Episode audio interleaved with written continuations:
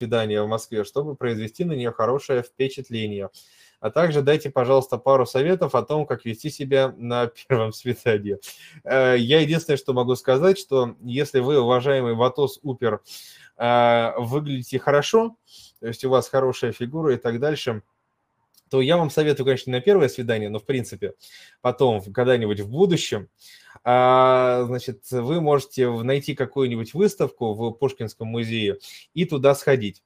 А, значит, посмотреть, походить, там очень красивые залы, но это только при одном условии, если у вас э, хорошая фигура и хороший внешний вид. Потому что в противном случае вы на фоне, значит, статуй а, вот этих всех голых древнегреческих мужиков будете выглядеть, прямо скажем, невыигрышно. Вот. А вообще я всем советую, хорошее место есть... Э, о, есть кафе, но по сути это э, ресторан, называется кафе для, ну там, это для пиара скорее такое. А, называется «Доктор Живаго», оно напротив Кремля. Там, ну, довольно дорого, но не очень дорого, в общем, какие-то разумные деньги – вот, там очень вкусно, и оно прямо вот буквально с видом на Кремль, на начало Тверской, оно в национале. Если, если готовы расщедриться, то уведите туда, уважаемый Вату Супер. Э, значит, пойдем дальше. Пишет бандеровская Юрченко. Вата, с недавнего времени ты явно приобрел степени Всем привет и всем здравствуйте! Это новый выпуск Блукаста, подкаста о Челси, в основе которого нет жестких тактики, аналитики и сценария, есть лишь три ваших вопроса и три моих ответа. Надо сказать, этот выпуск подкаста я слегка задолжал, потому что вопросы для него собрал еще 2 сентября, а записываю его лишь 9. Зато теперь считайте ближе к продолжению АПЛ, выкатываю свежий материал. Еще прошу прощения за такую вот гнусавость, что ли, это все последствия небольшой болезни такой вот осенней, и в любом случае куда деваться, записываться нужно было. И последний дисклеймер в начале. В комментариях под постами, где я предлагаю вам задавать вопросы. Для Блукаста все чаще появляются вопросы, которые я уже освещал. Освещал я их, как правило, в предыдущих подкастах. Например, вот вопросы про Сауля. Мне кажется, я уже все, что мог, сказал про Гигиса в предыдущем выпуске подкаста. Если вдруг вы его не слышали и если вам интересно его послушать, то кликайте по ссылке в закрепленном комментарии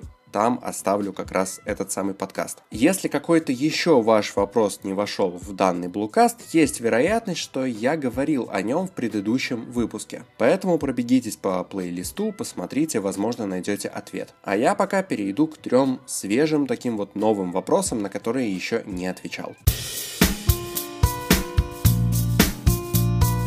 Автором первого вопроса стал Александр Чупров. Он спросил, что происходит с Мейсоном Маунтом на старте сезона. По мнению Александра, полузащитник не показывает тот уровень, который был во второй половине прошлого сезона. Я, например, с Александром не соглашусь, я не считаю, что Маунт не держит прошлогодний уровень. Чтобы грамотно его оценить, давайте поймем, за счет чего Мейсон так тащил в прошлом сезоне. Первый компонент – это разнообразное созидание, то есть Маунт умел и передачами, и обводками, и ударами обострить эпизод. Второй аспект связан с самоотдачей в прессинге. Несмотря на звездный вклад в атаку, Маунт не халявил в обороне и активно носился за соперниками. В нынешнем сезоне АПЛ Маунт идет третьим в Челси по пасам под удар и первым по пасам в чужую штрафную. Это уже говорит о высоком уровне созидания. Кроме того, Маунт чаще всех в команде создает удары и голы, так что назвать его перформансы с атакующей точки зрения провальными точно нельзя. Если отойти от цифр и положиться на какие-то вот такие визуальные впечатления, то он запомнился по матчам с Арсеналом и Ливерпулем. На Эмирейтс Маунт забегал в правый полуфланг, сковывал Тирни, не давал ему отскакивать в широкую позицию и встречать Риса Джеймса. Как результат, Рис забил и отдал гривую передачу. На Энфилде Маунт включался по-другому. Он использовал зону за спиной Трента Александра Арнольда, который типично выскакивал в атаку. Все мы знаем, что Трент это активный защитник, он поднимается за центральную линию, как следствие бросает бросает зону за спиной, вот как раз туда маунт и смещался. Выходит, что по первому аспекту, за счет которого маунт топ, он не просел, то есть он, как и раньше, созидает довольно много. Теперь про прессинг. Маунт второй в Челси по прешерс в финальной трети за 90 минут. Прешерс это любые попытки помешать сопернику с мячом, без какой-то вот строгой привязки к отборам и перехватам. Имеется в виду, что игрок может, ну, например, слегка надавить на соперника, немножко повлиять на его баланс, не вступить напрямую в отбор, но тем не менее все равно помешать помешать. Поэтому Pressures это такой удачный показатель для того, чтобы оценить самоотдачу футболиста. Единственное, только 22% Pressures маунтов в финальной трети оказались успешными. Выходит, Мейсон сохранил старую активность, но вот качество немного проседает. Тем не менее, я не согласен, что Маунт начал сезон хуже, чем заканчивал предыдущий. По созиданию он точно не просел, по прессингу, ну вот в сфере активности, да, скажем так, тоже. Да, у Мейсона из таких вот прямых базовых результативных действий пока только одна голевая передача. Но в целом он приучил оценивать себя не только по голам и ассистам. Он умело открывается между линиями, пользуется тактическими недостатками соперников. Вся эта работа, она не менее ценна для атаки Челси, чем голы и голевые передачи. Надеюсь, что Маунт сохранит, а может и приумножит текущий уровень. Правда, вот в сборной Англии на него полагаются как-то уж слишком сильно, боюсь, мог он и подустать. Второй вопрос для сегодняшнего блукаста задал Асхат. Он поделился впечатлениями от матча против Ливерпуля. По оценке Асхата, Лукаку на Энфилде просто ходил пешком и мало прессинговал. В связи с этим возник вопрос, а точно ли Томас Тухель хотел купить Ромелу? Ну и, соответственно, предположение, что Тухеля и так устраивала передняя линия, а руководство само купило Лукаку, который теперь может помешать. Есть и другой вариант, вообще не выпускать Ромелу в крупных матчах, поскольку он слабо прессингует. Свой ответ начну с того, что да, во-первых, Лукаку действительно почти не помог Челси в прессинге, если судить по матчу с Ливерпулем. Ромелу выдал лишь 4 прешерс, это один из худших показателей среди полевых игроков, а что такое прешерс, я вот уже буквально пару минут назад объяснил. В матче с Арсеналом прессинг действий от Лукаку тоже было маловато, всего 6. И, как и в игре против Ливерпуля, Ромелу по этому показателю оказался просто в подвале команды. Если брать более серьезную дистанцию и захватывать, например, еще и предыдущий сезон в Интер, Интере, то Лукаку, да, действительно маловато прессингует. Даже на фоне других нападающих из топ-5 европейских чемпионатов. Это, к сожалению, факт. Но я не стал бы предполагать, что Тухель не хотел его вот как раз исходя из того, что он там слабо играет в прессинге. Во-первых, Челси искал страйкера в принципе. Рабочие лошадки в клубе уже есть, нужен был профильный нападающий. Судя по слухам, Тухель точно хотел поработать с Лукаку, был в этом заинтересован, а сам Ромелу ответил взаимностью. То есть, скорее всего, в их личных взаимоотношениях все в порядке. Есть и другой аспект. На самом деле защита Челси, она не так сильно подвязана на прессинге, вот по крайней мере на старте текущего сезона. Против того же Ливерпуля, еще в равных составах, до удаления Риса Джеймса, Челси с удовольствием отскакивал в средний блок и отказывался от активного давления наверху. С точки зрения обороны, Челси это гибкая команда, и тот факт, что какой-то игрок слегка выпадает из прессинга, не говорит о том, что его не должно быть в составе. Посмотрите показатели по текущему сезону, Челси там по активности прессинга рейтинга вообще ближе к середине таблицы, несмотря на довольно доминантный перформанс в этом плане в прошлом году. Лукаку, он помогает Челси в первую очередь качествами на мяче. Челси нужен был форвард, который будет стабильно забивать и помогать более легким таким партнерам по атаке. Так вот, Ромелу возьмет на себя данную тяжеловесную роль. На этом фоне не думаю, что его трансфер пролоббировало руководство. Если помните, когда-то писали, что как раз таки руководство продавило переходы Вернера и Хаверса. Чем все закончилось? Правильно, слабая адаптация немцев стала одной из причин для увольнения Фрэнка Лэмпорда. Так что подозреваю, что руководство могло сделать из этого выводы и какие-то такие трансферы без воли тренера на то, они будут минимизированы. Насчет крупных матчей. Мне кажется, здесь вопрос не стоит о крупных мелких играх вот об этой вот градации. Вопрос здесь в конкретных соперниках. Под кого-то лучше подойдет легконогая передняя линия, под кого-то с Лукаку более такая тяжелая. Не думаю, что при определении стартового состава Тухель будет исходить из какого-то там класса соперника, он скорее будет думать, какая передняя линия лучше подойдет конкретным качествам чужой команды. И если подытожить. С одной стороны, Лукаку действительно слабо вкладывается в прессинг, это факт. С другой, Ромелу помогает другими качествами, в первую очередь качествами на мяче. А защита Челси в новом сезоне пока не так активно прессингует, так что, возможно, Челси будет играть в средний блок, и тогда пассивность Лукаку будет не такой критичной. Из-за эту пассивность Лукаку не стоит убирать из основы. Тут скорее вопрос о том, под каких соперников нужен прессинг и, соответственно, не нужен Ромелу в передней линии.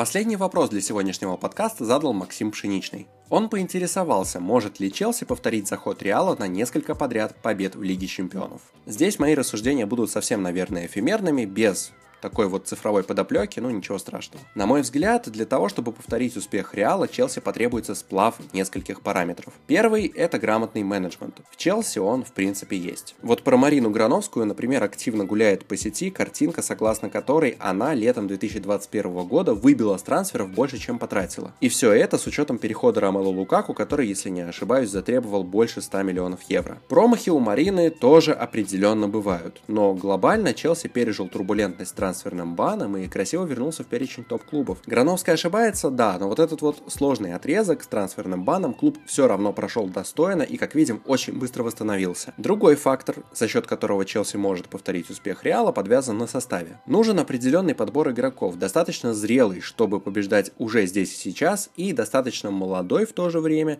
чтобы побеждать через 2-3 года. Так вот, недавно в телеграм-канале, ссылку на который я, естественно, закинул в описание, был пост, согласно которому состав Челси по своему возрасту входит в прайм. Средний возраст футболистов, он колеблется там в районе 28-27 лет, то есть это такой оптимальный возраст для свершений здесь и сейчас. Плюс, конечно, в составе есть несколько молодых топов. Ну и с приездом профильного страйкера в лице того же самого Ромело Лукаку состав, можно сказать, готов и укомплектован. Третий аспект связан с тренером. Ну, здесь, я думаю, все очевидно, Тухель умело и умно выступает в Лиге Чемпионов. Тут, мне кажется, могут быть только две причины для опасения. Это ругань с руководством и какая-нибудь там болезнь Гвардиолы. Томас, конечно, активно говорил о том, что перестал сильно там предъявлять своим работодателям за то, что они слишком пассивно ведут себя на трансферном рынке при комплектации состава. Теперь Тухель считает себя более сговорчивым человеком, ну, не знаю, как это вот все продержится на дистанции. А болезнь Гвардиолы здесь я про то, как Пеп активно выдумывает необычные ходы под самые важные матчи. И работают они далеко не всегда. Видимо, у Гвардиолы есть такая легкая паранойя, что к его и без того мощной тактике начнут привыкать в самые ответственные моменты. Тухелю просто нужно находить баланс между привычной тактикой, которая уже отработана, и какими-то свежими решениями, решениями под конкретных соперников. Я, конечно, боюсь быть слишком оптимистичным, но у Челси, на мой взгляд, все-таки есть шансы на гегемонию в Европе. Конечно, повторить три подряд победы Реала будет сложно, потому что, ну вот само достижение, оно довольно уникальное и серьезное. Но оставаться претендентом на Лигу Чемпионов в ближайшие несколько лет это вполне реальная задача, и думаю, что Челси уже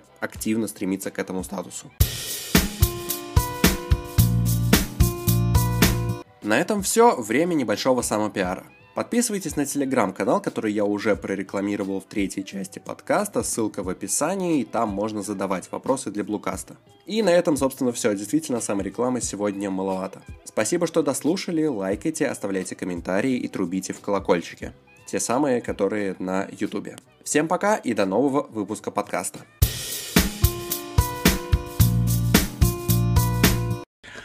Приветствую вас! Специально для вас историческо-экономическое видео. Да, да, да, я превосходно знаю, что в истории ну, слово «если» сложно применяется. Но я хочу вам рассказать несколько исторических фактов, которые носят экономический и политический характер. Я думаю, это полезно, это интересно, но это познавательно, в конце концов. Итак, начинаем. Смотрите, какая ситуация. До Первой мировой войны экономика США, да, да, да, была не просто в ужасном состоянии, а катастрофичном состоянии. Да? В то время зеленая бумажка, доллар США, вообще не ценилась. Серьезно. Ну, здесь, конечно, имеет место вполне объективная причина. Но если помните, 19 веке, точнее в середине 19 века в США была гражданская война. После гражданской войны экономика США была полный развал. Полнейший. Ну, во-первых, когда отменили рабство, оказалось, что некому работать. И даже получилась такая забавная ситуация. Раньше США экспортировала сахар. А вот после отмены рабства начала импортировать сахар. То есть сахар катастрофично стало не хватать. Большое количество полей вообще не обрабатывалось. Ну, сами понимаете, какая-то часть рабов и какая-то часть рабовладельцев просто была убита, ну, соответственно. И по этой причине полнейший крах. Плюс, что значит война? Война это эмиссия денег. Бесконечно. Причем с одной другой стороны. Потом, даже когда закончилась война, для того, чтобы как-то успокоить ну, южан, им начали ну, как немножко задабривать деньгами, хоть как-то, ну, все-таки ж надо было ж подачку. А в то время хочу вам напомнить, да сейчас практически, основные налоги определяют не в Вашингтоне, а в Штатах. И действительно в то время сложилась такая ситуация. Штаты под всяким предлогом не хотели перечислять федеральный бюджет. То есть нам не хватает. Но просили с федерального бюджета постоянно деньги. Ну, как вы догадываетесь, что делал федеральный бюджет, точнее казначейство? Печатали, печатали. По этой причине деньги так обесценились, что, ой боже. Возможно, вы слышали такой серебряный доллар. Э, он появился не случайно, это была попытка хоть как-то спасти, спасти денежную систему США. Что сделали? Действительно, сделали серебряный доллар из серебра. И тогда появился некий курс. Вот есть серебряный доллар и бумажный.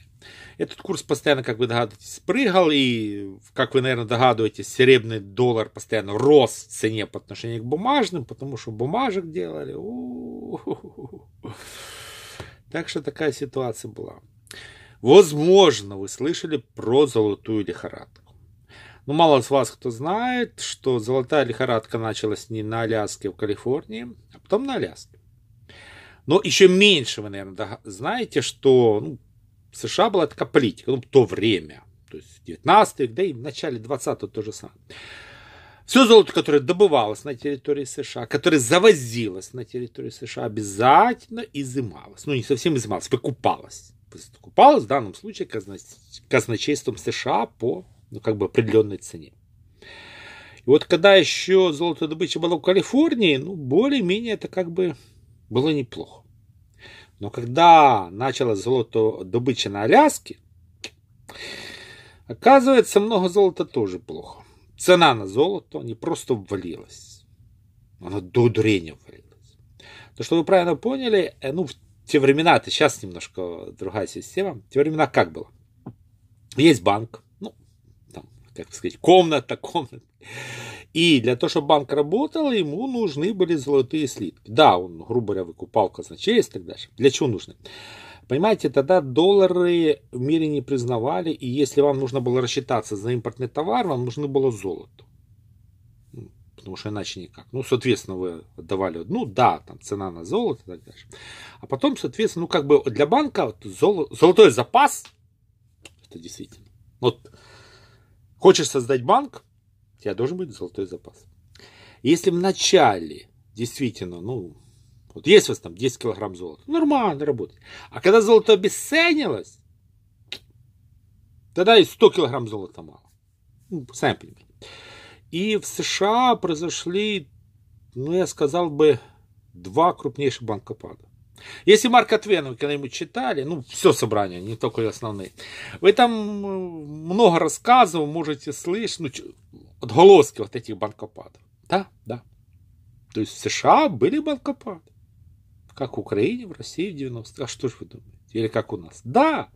Вы так удивляетесь. Но это еще не все.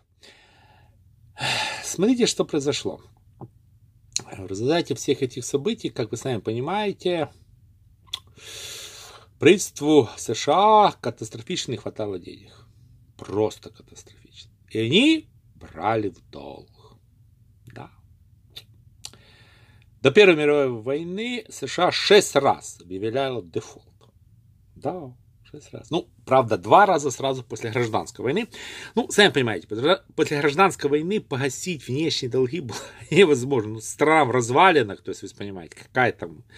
И по этой причине, да, действительно, перед Первой мировой войной экономика США, ну, ну, скажу, что была в плачевном состоянии, прошеньком состоянии. Куча внешних долгов.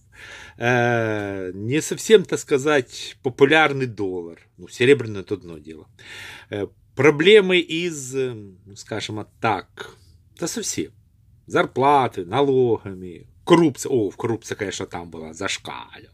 Вообще, США чем славилась, что вот э, там был президент, который официально был коррупционером, ее несколько раз избирали президентом. Ну, правда, он покупал это избрание. Ну, ничего, нормально, коррупционер. Причем его все ругали, ему все пока, он воровал очень сильно. Ужасно воровал. Ну ничего страшного, все нормально. Вот этот президент на 20-долларовой купюре. Не удивляйтесь. Это тогда было. А сейчас, ну, борьба с коррупцией, борьба с коррупцией. И вот начинается Первая мировая война. И что делает США? Умное руководство США было. Чертовски умное. Они не вступают в войну. Хотя, как вы понимаете, ну, США приглашала и Антанта, и, соответственно, Тройственный союз, уговаривали, обещали, давай к нам, мы тебе. США не, не, не. Не, они как бы не говорили, что нет. Они обещали одним другим. При этом торговали с одним и другим. И в результате, в результате произошло то, что всегда происходит с теми, кто себя ведет очень умно, во время, когда другие дураки устроили войнушку. Ну, былые времена действительно США были по уши должны французским банкирам, английским банкирам и немецким. И вот когда началась Первая мировая война, ну, понятное дело, что и всем нужны были и продовольствие, и тот же металл, и оружие, и так дальше. США поставляла. И тем, и другим. В результате она рассчиталась по всем внешним долгам. Причем шикарно. И теперь уже США начали должны быть французские банкиры, немецкие, английские. То есть, другими словами, из должника США стало кредитором. Доллары США тогда начали цениться. Да. До этого бумажки это вообще... Самое интересное, что они не всегда были зеленые, не удивляйтесь. Там были моменты, когда они были коричневого цвета. Ну, это не принципиально. Но, в принципе, вот как раз Первая мировая война, или точнее правильная политика США во время Первой мировой войны позволила США стать таким монстром. Ну, дальше вы сами знаете, когда уже был 1917 год, ну, было уже понятно, что Антанта выиграет. Тогда США прозрел, говорит, я поддерживаю они даже отправили экспедиционный корпус в Европу, он там немножко повоевал, но за счет того, что США вовремя, подсказать, запрыгнула, в результате, во время Версальских, так сказать, переговоров, США себе выпросил, ну а мне ж положено, положено, да. И немецкие колонии, которые были в Тихом океане, США, ап, и захватила. Вот так. Ну и вообще, по большому счету, экономика США действительно, ну если экономика Франции, Германии, даже Великобритании была в развалинах, потому что, понимаете, ну ладно, в Великобритании войны не было, но очень много людей погибло, очень много денег было потрачено, бессмысленно абсолютно. Потому что в конечном итоге, когда попытались посчитать, а сколько же, ну, получили благодаря тому, что выиграли, оказалось Казалось, что даже если бы они, ну не знаю, там всю Германию превратили, не знаю, что не компенсировали. То есть война сожрала больше. Такая вот ситуация. США выиграл. США выиграл, да. Благодаря этому выиграл. Ну и после этого, конечно, стала такая мировым лидером. Ну, действительно мировым лидером, потому что ее деньги, ее как бы активы стали жутко цениться, ее возможность. Не говоря уже о том, что сам понимаете, когда была война, там действительно активно развивалась промышленность. Ну, есть просто на оружие, погнали, на металл погнали, на продукты погнали. Знаменитые ковбои, про которых вы много раз слышали, вы даже не догадываетесь, э, в чем там был бизнес. Ковбои это те, которые пасли скот. И вот когда началась Первая мировая война, кушать солдатам надо? Да, катастрофично не хватает продуктов, и спрос на мясо не просто взлетел до небес. Ну, вообще в Франции, в Германии, в Великобритании была карточная система. Да, ну, продуктов не хватало. А в США нет. И получилось, что вот эти вот скотопромышленники так заработали, так заработали. Не дай боже, не дай боже, не дай боже. Разбогатели до дрения, да? Такая вот ситуация. Так что, как видите, правильно вести себя во время Первой мировой войны, ну вообще войны мировой, большая тенденция. А теперь другой нюанс. Российской империи. Возможно, вы слышали или знаете, что ну, к началу там, 20 века династия Романовых была не просто немецкая. Супер немецкая. Ну, 95% это была немецкой крови. Ну, вы знаете, что Екатерина II, как бы, это одна из первых немок, хотя там еще можно поспорить. А дальше, дальше фактически все мамки это или немецкие принцессы, или какие-то немецкие родственники. По этой причине нет ничего удивительного, что Николай II, да и Александр III были родственники немецкого императора Вильгельма. Родственники, ну, по родству, друзья. Очень долгое время э, Российская империя была, ну, делала ставку сначала на короля Германии, потом, соответственно, императора Германии. Более-менее считался союзником и Австро-Венгрия. Ну, во всяком случае, при Николае Первом Николай I помогал подавлять восстание Францу Иосифу, императору австрийскому, Австро-Венгрии. Это факт. Что было, то было. В то время как э, отношения Российской империи с Великобританией и Францией были, ну, как бы не всегда гладкие. Но с Великобританией даже были военные конфликты. Да. Ну и Франция тоже. Ну, давайте вспомним Крымскую войну. Вспомнили? Да. Когда, грубо говоря, британская, французская эскадра высадилась на территории Российской империи, вели войну. Конечно, мы то и захватили Севастополь, правда, потом поняли, что... А что дальше? Но мало кто знает, что когда Российская империя захватывала Среднюю Азию, она фактически вошла в конфликт из британской. Там действительно были моменты, когда российские войска и британские соприкасались и воевали. Да, эти битвы не были такие очень большие и знаменитые, они как бы немножко такие военные стычки, если так выразиться. Но в конечном итоге потом действительно пришлось дипломатам урегулировать все и провести некую черту, куда можно Российской империи заходить, а куда нельзя, а где владение Британской империи. Так что я говорю, отношения очень непростые. И вот смотри, какая ситуация. Александр III, император, российский, решил развернуть. Понимаете, э, понятное дело, что германский империя, вообще Германия и Австро-Венгрия приглашали Россию в Тройственный союз. Тройственный союз там еще была Италия. Не удивляйтесь, она действительно входила в Тройственный союз, но потом, правда, перешла в сторону Антанты. Но, да, действительно, приглашали Россию. И с точки зрения как бы такой, ну, российской истории, российской политики, скорее всего, можно было бы ожидать, что Российская империя будет союзником немецкой империи, ну, австро-венгерской. И они вместе покажут этим зажравшимся француженкам и англичанам, которые, ух, какие. Между прочим, Англия очень, ну, она довольно была богата и по отношению к России производила такую, ну, не совсем честную торговую войну. Вот если э, Англия продавала машины в Россию, она очень стала высокой пошлиной. А если Россия продавала продовольствие Великобритании, то, соответственно, пошлины было запрещено любые устанавливать, и там действительно был очень болезненный вопрос. Ну, такое было. И по этой причине, ну, казалось бы, ну, вот союзник, вот родственник, вот близкие связи. Но Александр III решил, нет. И он подписывает соглашение с Антантой. Причем там переговоры довольно интересно были. Сначала, ну я бы скажу, ой, Сначала они напросились до Великобритании, потому что их не очень-то и хотели в Антанту брать.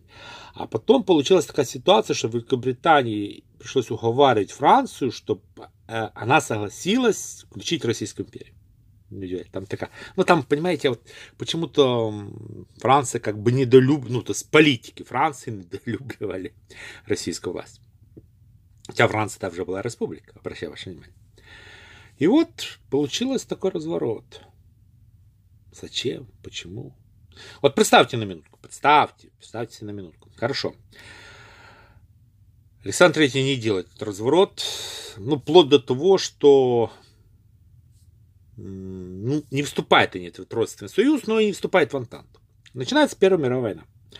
Россия торгует с Германией, поставляет продовольствие, сырье, опять же, оружие тогда, ну, не оружие, а металл. Богатеет. Однозначно богатеет. Ну, конечно, феномен США было бы сложно повторить. Все-таки экономика Российской империи в то время это была такое убожество. Ну, в США были проблемы, но Российская империя это была супер проблема. Там, ну, как бы, она уже почти мертвая была. И действительно, ну, ситуация была критической. Но в любом случае, если бы Российская империя не на стороне, ну, скажем, Антанты не вошла в войну, то она торговала с той же Францией, Англией, Германией. И зарабатывала. Зарабатывала, зарабатывала, и даже бы улучшила ситуацию. Я думаю, она вышла бы как раз победителем с Первой мировой войны, как США. Экономически однозначно. Большая вероятность, что и Октябрьской революции не было, февральской бы не было. Ну, что, ведь, понимаете, война привела к тому, что, да, действительно начались проблемы с продовольствием. Российская империя, это где куча продовольствия. Проблема, проблема. Война. А если бы не было? Проблемы не было. Ну, народ бы всегда там был недовольный, но это дело житейское. Первый вопрос. Почему все-таки Александр III решил развернуть? Ну, кто-то скажет, ошибся. Ну, с точки зрения геополитики, наверное, да. Но тут можно привести два. И две причины, которые привели к тому, что Александр III, причем, обращаю ваше внимание, Александр II был союзником Германии. Вообще, ну, Александр II был ориентирован, как и его отец Николай I, на действительно Германию, Австрию и так дальше. Это были. Это. А, соответственно, как вы понимаете, Великобритания, Франция, это были враги. Нападали на Российскую империю. И тут Александр III. Бля! Первый, ну как бы фактор, причина.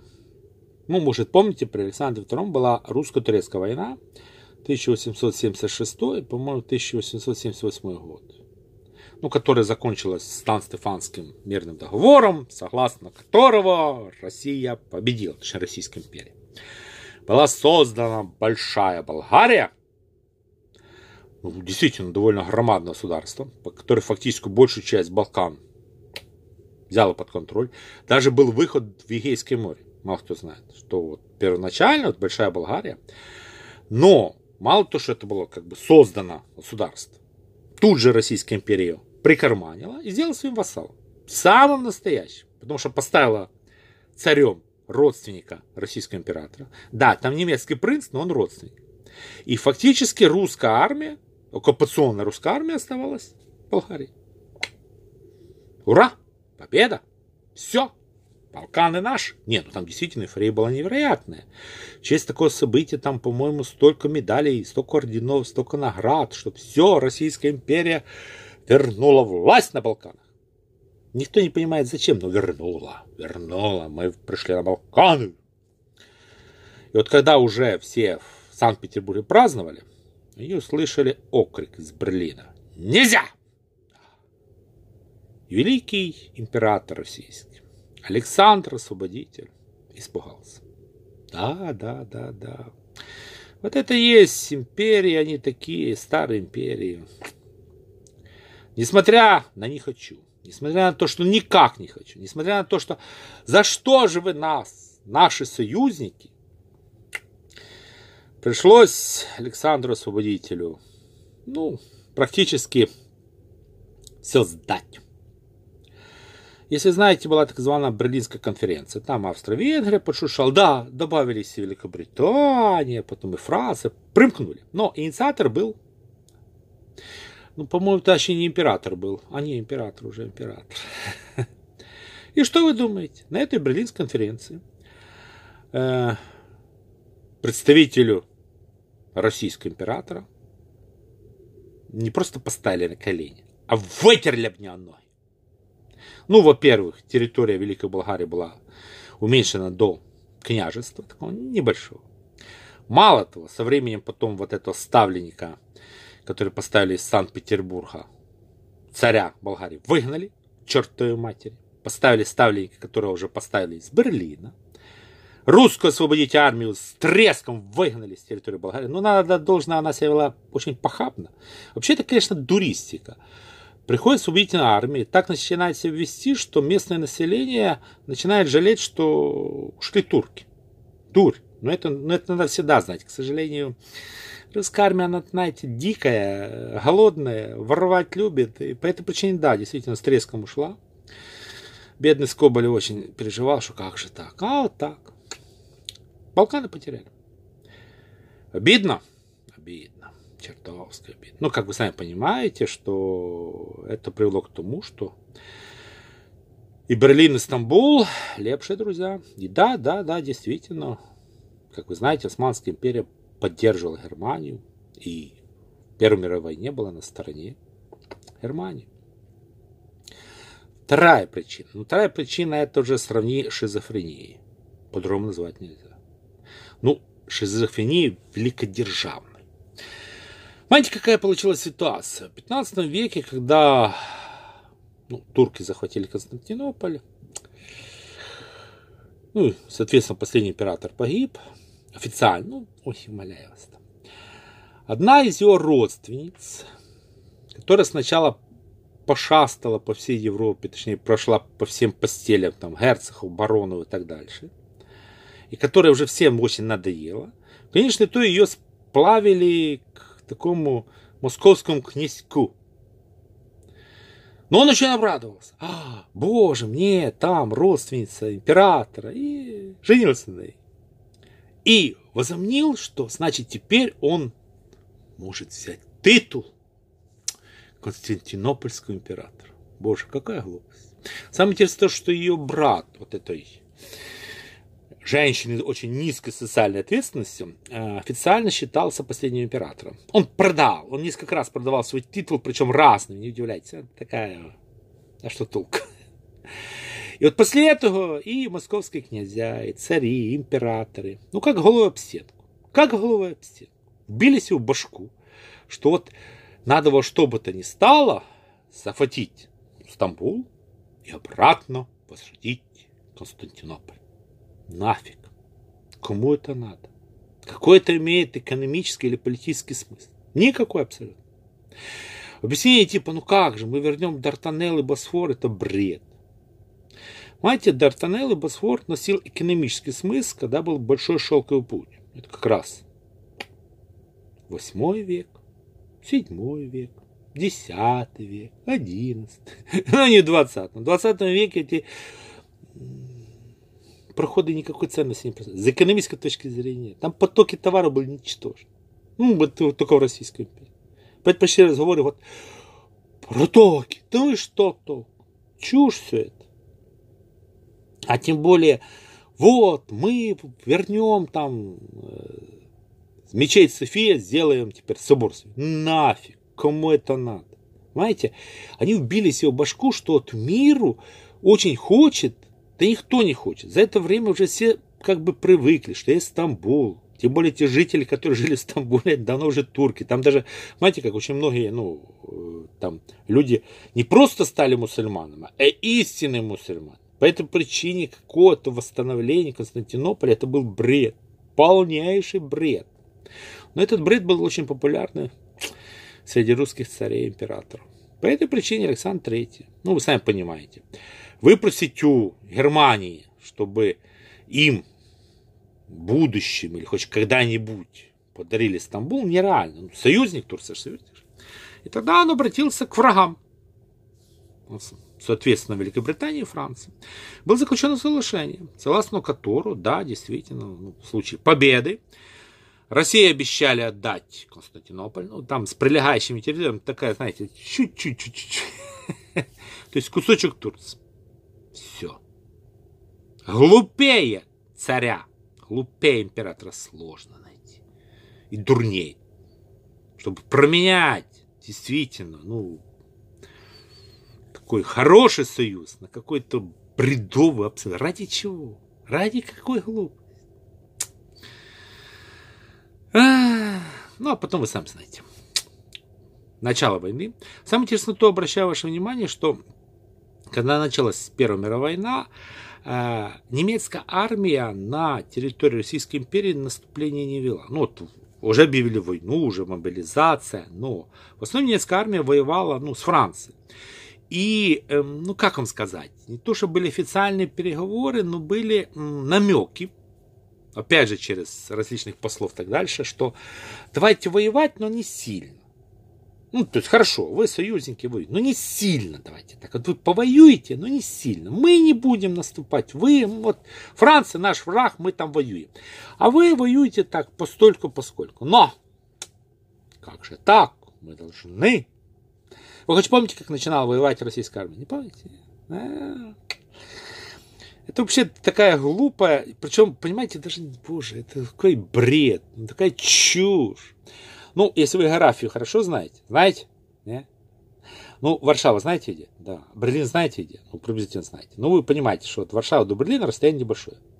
Да? О, молодцы. А я вам хочу напомнить, что да, ну, Российская империя, часть современной Польши входила. Варшава, да, входила в состав Российской империи. Причем она даже дальше отходила. Ну, фактически там Делодз, это, да, была Российская империя.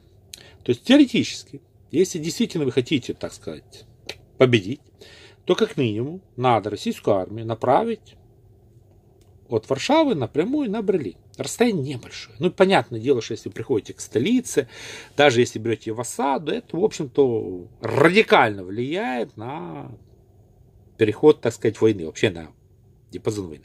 Вместо этого эти бессмысленные русские генералы или маршалы, ну, я так догадываюсь, что тут, тут глупость.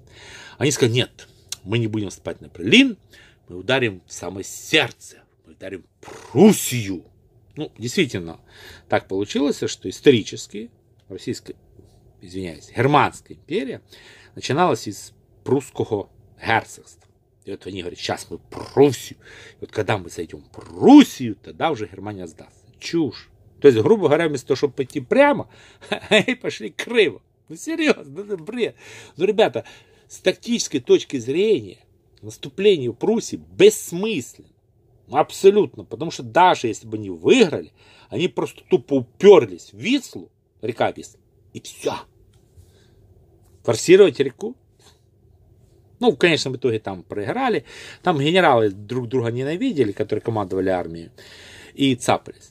Да, да, да, в истории, конечно, рассказывают, что там э, проиграли только потому, что из Западного фронта были переброшены ну, в этот район два с половиной корпуса немецкой армии. Обращаю ваше внимание, там две армии полностью, а тут два корпуса. Корпус это меньше. Корпус состоит из нескольких дивизий. Так два корпуса разгромили, это ну, нереально. Ну, дальше выше. Так что такая вот ситуация, такая вот история. Нет, я знаю, что слово «если» в истории слово, ну, все-таки, эх, если бы хватило бы российским императорам не бегать за Фата Манга, Фата Манга, за мифом Константинополя, а действительно реально подумать, кто союзник, возможно бы и удалось избежать катастрофы. Интересно, все-таки интересно. Как бы тогда история сложилась, а? Напишите комментарий. Пока. Новость, э, события, которые являются определяющими во всем мире последние несколько месяцев. Это а, события, связанные с введением социального рейтинга и паспортов вакцинирования, а, которые вводятся под ложными, под ложными тезисами о том, чем является наука, и о том, каким выводом она на самом деле приходит. Вот Джо Роган очень правильно замечает, что за всеми, э, за всеми разговорами о защите общественного здоровья 78%, 78% людей, попавших на ИВЛ из-за китайского коронавируса, обладают лишним весом. Но мы почему-то не видим по, по СМИ пропаганду здорового образа жизни, не видим пропаганды похудания, не видим, а, чтобы в качестве профилактики а, смертности и заболевания а, и профилактики осложнений от ковида предлагался бы здоровый образ жизни, потому что задача не защитить население, задача ввести социальный рейтинг, сделать нормой те новые разрешительные правила выхода на улицу и поездок из страны в страну, которыми сегодня грезит номенклатуру. Давайте посмотрим выступление Джо Рогана, оно классное. That was the whole idea. You get a vaccine, you don't have to worry about it. Now we know not only do you get it, but you can spread it. And some people have died. Apparently, it's a small number. I don't know what the numbers are, but I know that most people who get vaccinated, when they do have the disease, they have a better time of it than mm-hmm. the people who are unvaccinated. But where are the people out there calling for people to get healthy? Where are the people out there calling for people to lose weight? 78% of the people in the ICU for COVID are obese. 78%. Where's that information being shared? Where's someone who's a leader who gets on TV and says, ladies and gentlemen, we've got to decrease our body mass. We've got to decrease our fat. We've got to make sure that people aren't overweight. We've got to make sure that people are healthy. Walk around your block. You don't have to do something complicated. Start drinking more water. Stop eating sugar. Start taking vitamins. You can increase the strength of your immune system. We can fight things off better.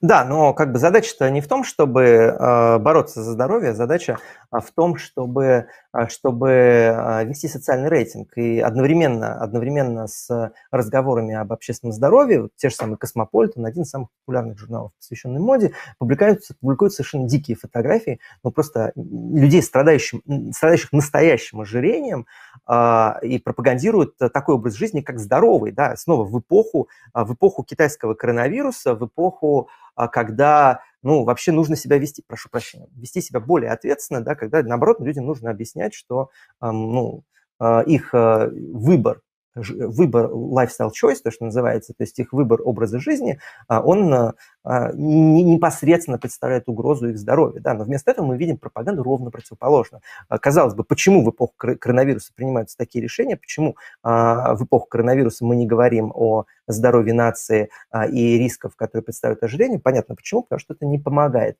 вводить социальный рейтинг, не помогает запугивать людей в цифровой гулаг, не помогает э, номенклатуре концентрировать еще больше власти в своих руках. И раз уж мы об этом говорим сегодня на эфире, снова здесь нету никакой, здесь нет никакой теории заговора. Это очень важно. Это просто логика власти. И э, отношение западного общества к ожирению, оно тоже находится в логике власти, потому что оно делает людей более зависимыми от тех социальных услуг, которые представляет государство, и становясь, становясь более зависимыми, они становятся более послушными. Поэтому, конечно, идет пропаганда нездорового образа жизни, потому что это тоже один из инструментов, с помощью которых э, правящий класс э, концентрирует в своих руках власть и полномочия. Снова, нет никакого заговора, никто никогда об этом не договаривался. Это просто логика того, как работает государство.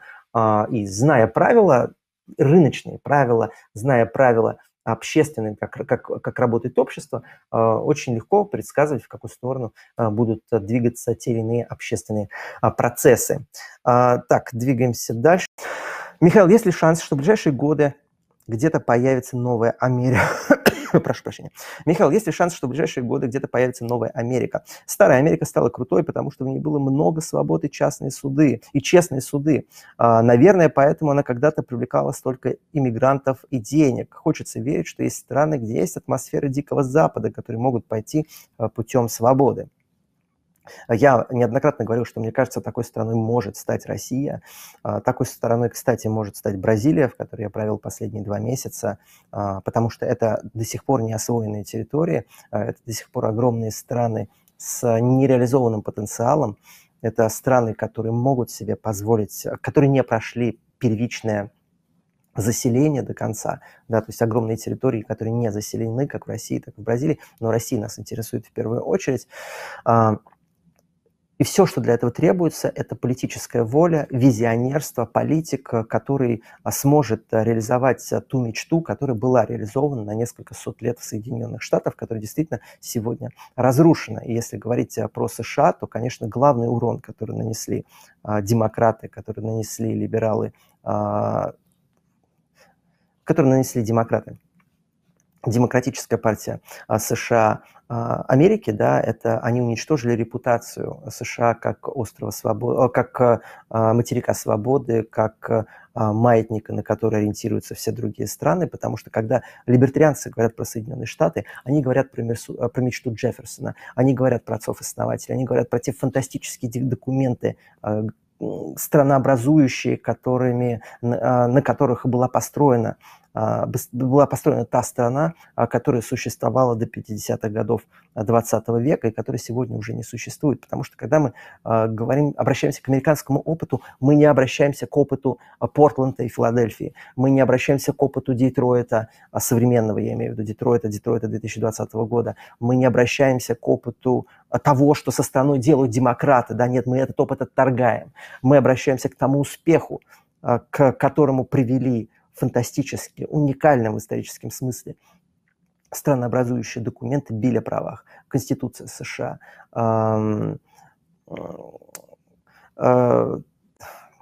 да, Билли о правах и Конституция США, а, на основе которых э, были вот, э, стали возможны эти несколько сот лет процветания. Сегодня ну, мы говорим о разных Америках, да, когда либертарианцы говорят о, об опыте США, мы закрываем глаза на то, что там происходит сегодня, потому что то, что там происходит сегодня, ну, не является не, не просто поводом для подражания, а является уроком того, как не нужно делать. А, и в этом смысле, в этом смысле, конечно, стало а, тяжелей. А, поэтому, да, а, современная старая Америка была крутой, и она стала, была крутой по конкретным причинам. И эти причины нужно анализировать, так же, как нужно анализировать сегодня причины, почему она выродилась. А, это вопрос теоретический. Я думаю, вообще стоит э, провести какой-то теоретический стрим в ближайшее время, об этом поговорить, поговорить о естественном праве и контрактном праве, и как естественное право неминуемо приводит к вырождению. А, спасибо вам большое за вопрос Сергей. А, поэтому сегодня страны, где есть атмосфера Дикого Запада, а, скорее нет, но такие страны могут появиться. Я бы очень хотел, чтобы такой страной стала Россия, потому что я люблю Россию, я вижу в ней потенциал.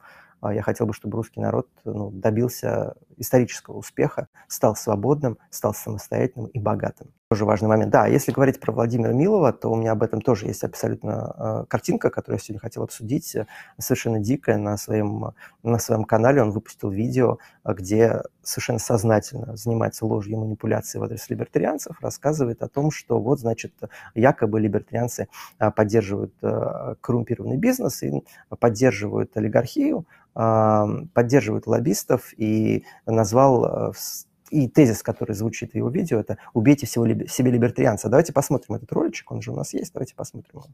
Здесь как раз я хочу подчеркнуть вот такую простую вещь. Убивайте в себе внутреннего либертарианца. А далеко не все то, что делают крупные частные корпорации, это хорошо. Очень важно понимать, что далеко не все то, что выгодно частному бизнесу, это хорошо. Вот это вот такая 2D бинарная либертарианская модель взгляда на мир, она не работает. Мир на самом деле сложный, он в 3D существует, а не в 2D.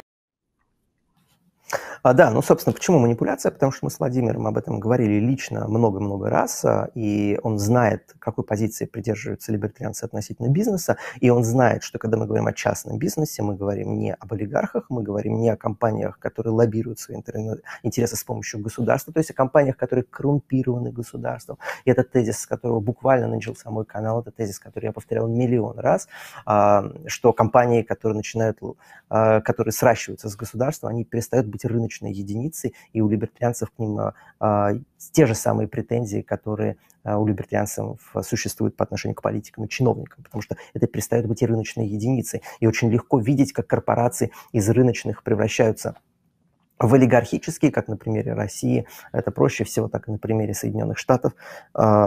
Если брать тот же самый а, как на, на примере а, Соединенных Штатов, что вот а, сначала на рынке появляется как-то молодая рыночная компания, которая благодаря своим амбициям, благодаря своему труду добивается успеха, а потом постепенно-постепенно она сращивается с государством, и по мере того, как она с ним сращивается, она перестает быть рыночной компанией, превращается в олигархическую. Я об этом говорил миллион раз, я об этом дебатировал с Артемом, Торч... нет, с Артемом Торчинским, я дебатировал немножко о другом, я об этом неоднократно рассказывал на своем канале, писал массу текстов, э, а, объяснял в том числе Владимиру Милову, и когда он так на голубом, голубом глазу э, говорит, что э, нужно убить себе либертарианца для того, чтобы это понять, он не просто лжет и манипулирует, он просто говорит неправду. Причем неправду не по глупости, да не по незнанию, а, а говорит ее совершенно сознательно для того, чтобы дезинформировать свою аудиторию. Но это просто позорище, это просто позорище а, и стыд.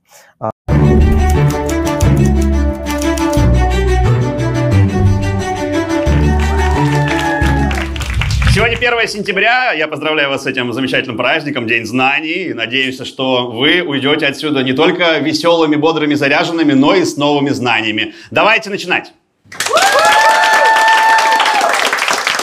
Бывает юмор ниже пояса, а следующий исторический персонаж придумал теорему ниже пояса. Встречайте, Пифагор.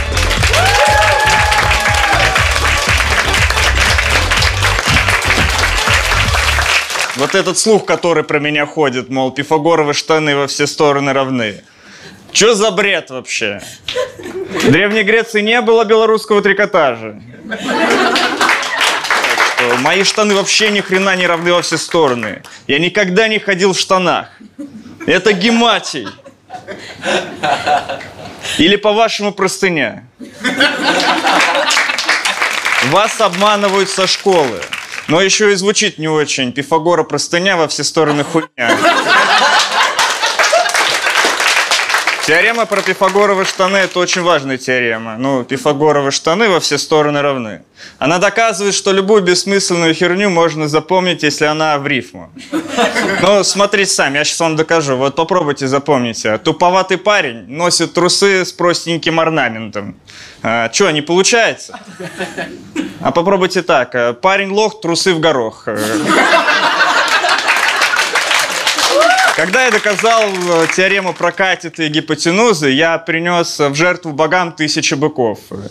Люди проходили мимо и такие, там что, теорему доказали или... Э, или кавказцы женятся? Не, не по... Я основал свою школу, там были очень строгие правила. Новичкам нельзя было разговаривать первые пять лет. Это моя фишка. Первое правило школы Пифагора – не рассказывать про школу Пифагора. Второе правило школы Пифагора – Аристотель сосет. Очень часто мне приписывают открытия, которые придумали мои ученики. Я как Стив Джобс. Это не я придумал не класть зарядку в iPhone. Это придумал Тим Кук. Тим Кук просто решил доказать, что он не только гей, но и пидорас. Однажды один немецкий математик придумал такую вещь. Он решил, что будет круто, если в Сибири из деревьев э, вырубить огромные пифагоровые штаны, чтобы инопланетяне из космоса подумали, что на планете проживают э, разумные существа. Какие нахрен гигантские пифагоровые штаны в тайге из деревьев, блин. Если инопланетяне это увидят, они будут пролетать мимо и такие, ого, эту планету населяют одноклеточные имбецилы, давайте уничтожим ее. Если на планете будут огромные штаны, они будут думать, что это планета, где продают штаны. Они будут лететь мимо и такие, о, Глория Джинс, я хочу в Глория Джинс. Вообще я рад, что в России меня помнят и уважают. Просто у Киркорова в треке упомянули меня, представляете? У него в треке цвет настроения черный, есть строчка. Пифагор не сосчитает все мои хиты. Но, Филипп, во-первых, семь. Во-вторых, я рад, что Киркоров ничего не спел про мои штаны. И самое главное, треке упомянули именно Пифагора, а это что значит? Что Аристотель сосет. Я однажды сказал очень крутую фразу, что шутку, как и соль, должно употреблять с умеренностью. Поэтому пока у вас от меня не отложились камни, я с вами прощаюсь. Пока, я Пифагор, спасибо, с вами был Пифагор.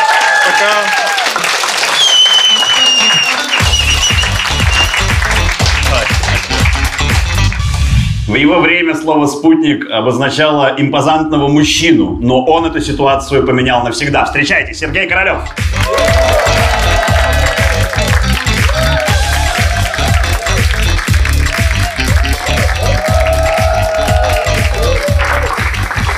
Э, добрый вечер. Э, я Сергей Королев. Э, в мою честь назвали город. Ну, думаю, не надо говорить, какой именно. Скажем так, это не Сергиев Посад. Я про Королев. Вообще, я сам мечтал, что в мою честь назвали Москву, э, но потом я подумал, что я не хочу, чтобы кто-то произносил фразу э, «Королев не резиновый». Я рад, э, что в мою честь назвали город. Я рад, что в мою честь назвали улицу. Я не рад только, что на этой улице построили Останкино. Из-за этого теперь моя фамилия у всех ассоциируется с письмами на поле чудес. А я делал ракеты, а не костюм богомола для усатого мужика. Еще я слышал, у вас сейчас развит э, космический туризм. Ну, точнее, не у вас, а у тех, у кого есть 20 миллионов долларов. Э, но я уверен, что через пару лет э, билеты на Луну можно будет легко по скидке взять на Aviasales. Рублей за 999. Но вылет будет из Жуковского. Поэтому да, там еще можете сразу на такси полтора миллиона закладывать. Я вообще мечтал э, стать ракетостроителем еще в детстве, э, когда жил в городе Нежине.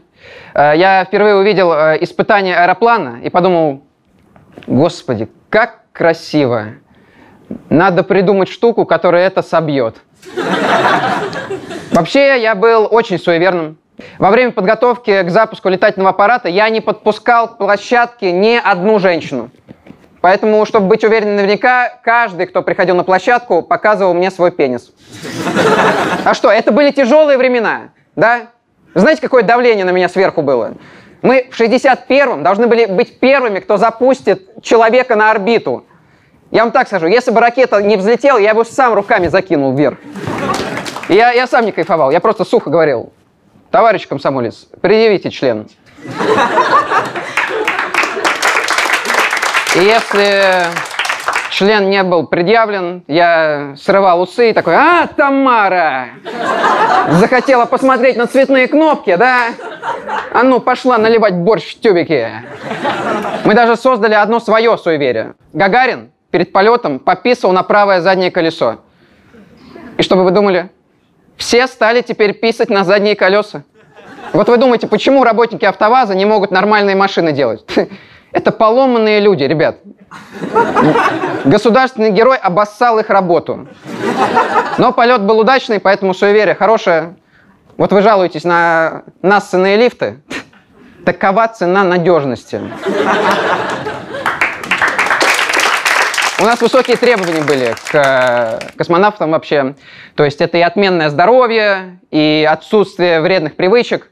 Вообще, знаете, как сложно убедить э, отправиться в открытый космос трезвого человека. Там одной мороженкой его не заманишь. Поэтому приходилось брать на слабо. Э, говорить, что, собаки смогли, а ты не сможешь? Ну, я теперь вижу, кто тут настоящая сучка. Да, да, давайте. В основном, конечно, приходилось брать новобранцев, которые увлекались э, научной фантастикой.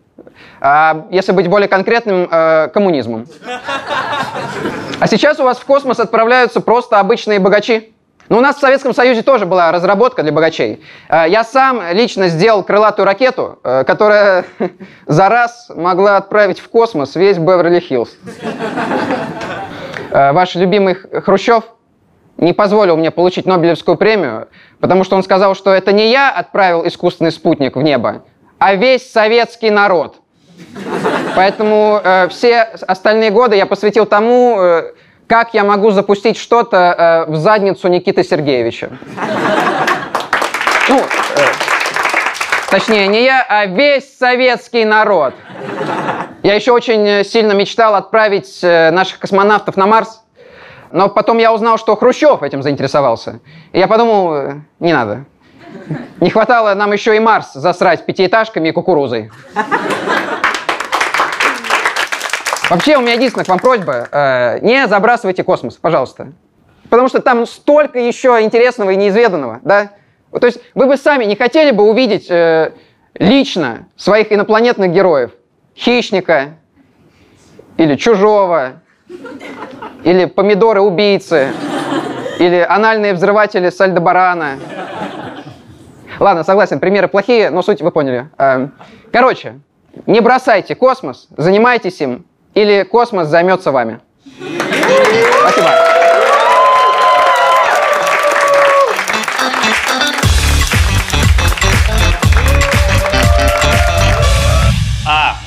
В, Г, Д. Далее вы знаете сами и знаете это именно благодаря ему. Встречайте, половинка легендарного дуэта Мефодий.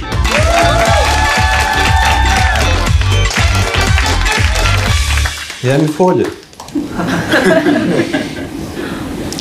Я и мой брат Кирилл, э, мы придумали славянскую азбуку. То есть мы для вас, как Валерий Константин Меладзе для одиноких 40-летних женщин. Нас тоже почитают как святых.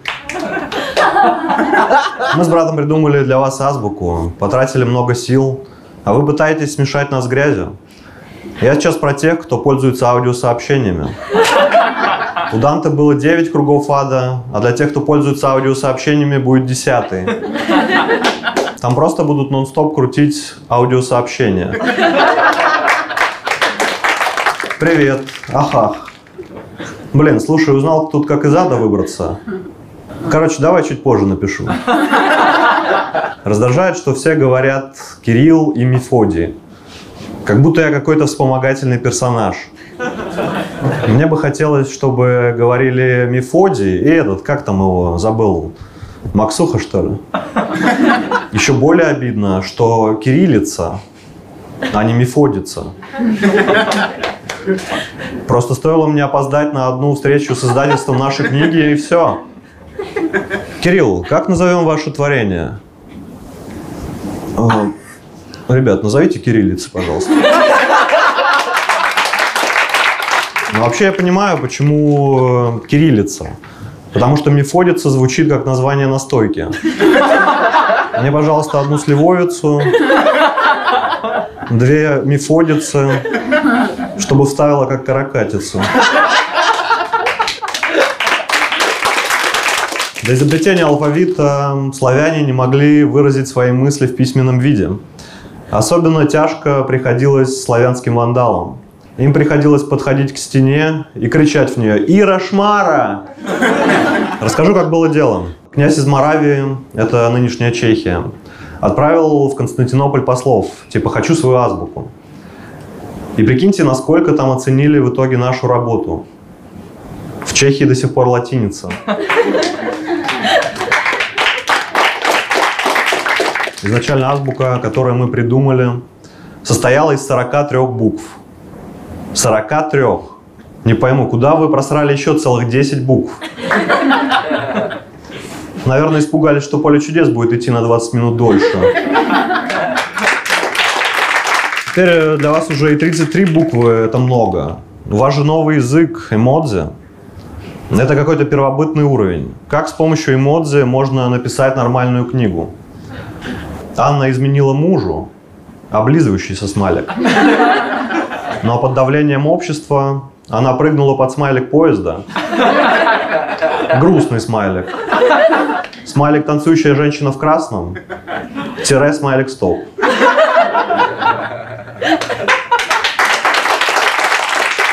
Мы проделали огромную работу, создали для вас азбуку. Э, и откуда у нас столько сил, да? Э, просто мы были монахами, и чтобы не думать о сексе, мы сублимировали энергию в письменность. Но это было не так просто. Например, замечали, что буква В похожа на женскую грудь, а буква Р похожа на женскую грудь, которая вылезает из-за стены. Ну а буква Я это вообще сиська на двух ногах.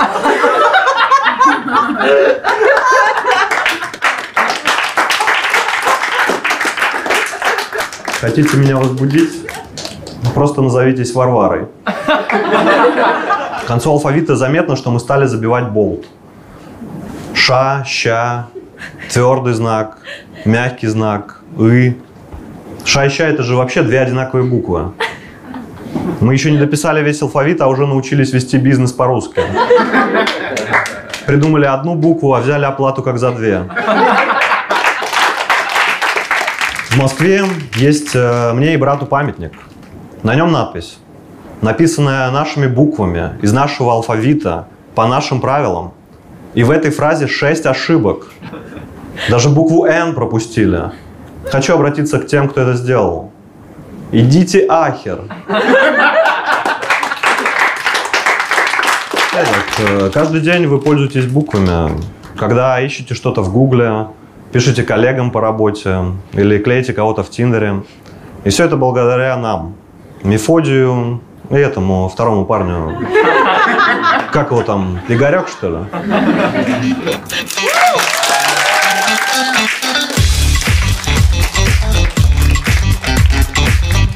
Пестики, тычинки, инфузория туфелька. И это, пожалуй, все, что мы знаем с вами из уроков биологии. Ах, нет, еще его собаку. Встречайте, Иван Павлов!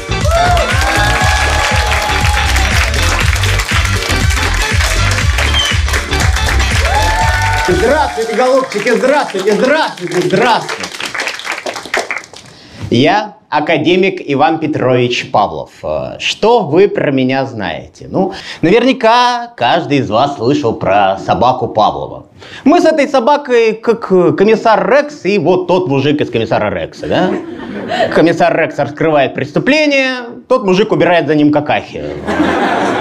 И действительно, в основном меня знают благодаря моему эксперименту с собакой. Не хочется сильно хвастаться, но это было просто гениально. Я, я сейчас вам подробно расскажу.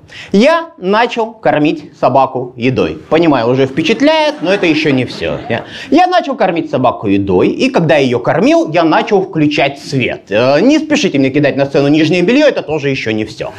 В какой-то момент я перестал кормить собаку, но продолжил включать свет. И вам сейчас башню оторвет. У собаки от цвета начала выделяться слюна.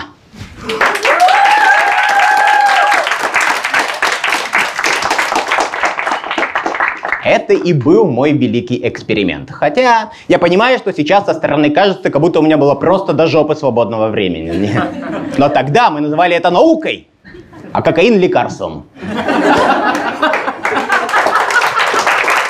В какой-то момент э, собака просекла, что ее кормят только когда включается свет. Вот, и как-то раз я забыл оплатить счет за электричество, так пес сам пошел оплатил мне коммуналку. Знаете, существуют же не только собаки, но и люди, которые очень остро реагируют на свет. Я сейчас говорю про тех людей, которые на светофоре начинают сзади сигналить вот в секунду, как загорелся зеленый свет. Да. Их тоже называют собаками, только не Павлова, а сутулами.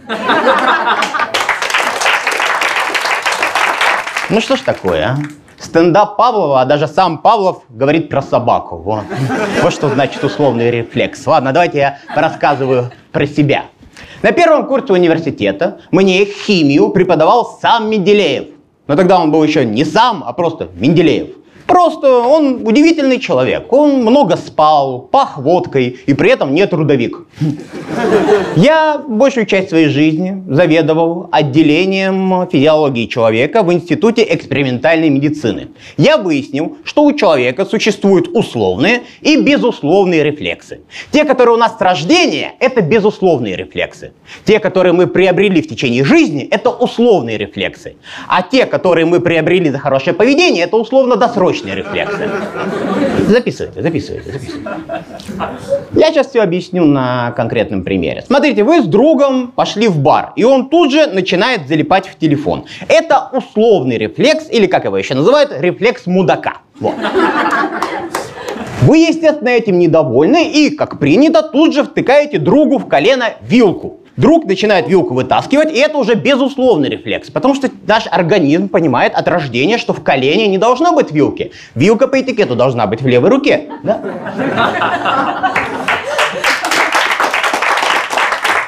Я получил Нобелевскую премию за работу по физиологии пищеварения. Я, кстати, первый русский, который получил Нобелевку. Но не будем концентрировать внимание на моих достижениях, я этого не перевариваю. С этой шутки я начал свою Нобелевскую речь. Там так все ржали, аж слюни всех потекли. Ой. Это я еще им свет не включал. Вот. Именно с меня взяли образ профессора Преображенского в повести Булгакова «Собачье сердце». Я сам тоже однажды пересадил человеческое сердце собаки, но понял, что совершил ужасную ошибку, когда это существо сделало себе татуировку с QR-кодом. Я понимаю, что, возможно, это звучит немножечко жестко, а я однажды ради науки вынул мозг у кролика и заспиртовал его. Вы не представляете, как сильно я удивился, когда увидел, что именно с этим самым мозгом Иван Гай отвечает на вопросы в интервью Дудю. Юра Дудь, а почему ты в свою передачу приглашаешь постоянно каких-то блогеров, рэперов и не берешь интервью у крутых ученых, ладно? Не хочешь звать биологов? Ну позови математика. Пусть он наконец-то высчитает тебе формулу, по которой ты сам сможешь понимать, сколько твоему гостю, блин, будет в 2036 году. А я один из самых известных российских ученых в мире. Я совершил огромное количество великих открытий в области физиологии человека, и, естественно, все вот это я вам сейчас рассказываю не просто так. Я вырабатывал у вас условные рефлексы. Поэтому, когда я сейчас скажу всем пока, вы мне все зааплодируете. У кого-то даже потекут слюни. Извините, такие побочки. С вами был Иван Павлов. Всем пока!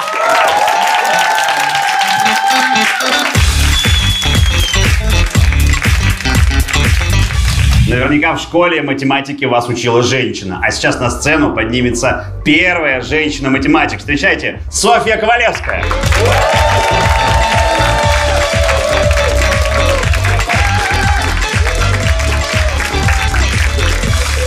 Софья Ковалевская. Так, давайте еще поприветствуем женщину-математика.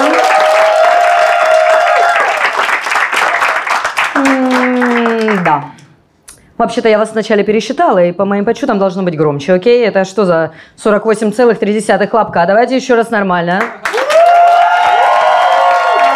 Я действительно великая женщина-математик. Математику я люблю с детства. Дело в том, что стены в моей комнате были оклеены лекциями Остроградского о дифференциальном и интегральных исчислениях.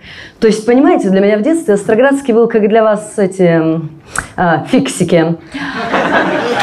Но вообще случайности не случайны. Вот заметили, Гитлера не взяли в художественную школу, он стал злодеем. У меня из-за ремонта стены были оклеены лекциями, я стал математиком. Давид Манукян наступил в собачий кал и такой, о, это сценарий для моего Вайна. Также благодаря дяде я полюбила математику, потому что уже в 4 года он рассказал мне о квадратуре круга и о симптоте. О симптоте. Вы моя хорошая. Я извиняюсь, асимптота – это прямая, обладающая тем свойством, что расстояние от точки кривой к этой прямой стремится к нулю при удалении точки вдоль ветви в бесконечность. Но... Это пиздец. То есть текста скриптонита они понимают? А асимптота для них какая-то неведомая умная хуйня. Я правильно понимаю? Я, кстати, недавно посмотрела впервые сериал «Ход королевы» а, с этой актрисой, как ее? Ну, у нее еще между глаз Волоколамское шоссе, вот это вот. Но она тупая. Так долго думать. Просто я ее понимаю, я тоже лежа на спине любила решать интегралы на потолке а, во время секса. Кстати, так написала свою знаменитую работу «Вращение твердого тела вокруг неподвижной точки». Советую почитать. Мое время женщинам было сложно поступить в университет. Надо было разрешение этого мужчины. А, а мой отец разрешения не дал, поэтому мне пришлось замутить фиктивный брак э, с Владимиром Ковалевским. Пригодилось тоже здесь знание математики. Правильно рассчитала площадь френд-зоны. Но у нас было равенство. У нас даже стульчак был не поднят и не опущен. Так, на 45 градусов стоял постоянно. Ну, что- Ну, чтобы всем одинаково было неудобно, да? Как бы и опущен, и не опущен. Такой стульчак Шрёдингера. В 24 года я защитила докторскую диссертацию. В 24. Не взяла кредит на iPhone, а защитила диссертацию. А единственное, о чем сейчас думают современные девушки 24 лет, это «А в моменте ли я живу?» Один раз я тоже просчиталась. А, У меня была дочь, и я назвала ее Фуфой. Не, я хорошая мать. Я подарила ей собаку. А, Собаку мы назвали Анастасия. Петровна. Вот Илон Маск в этом плане красавчик, согласитесь, да?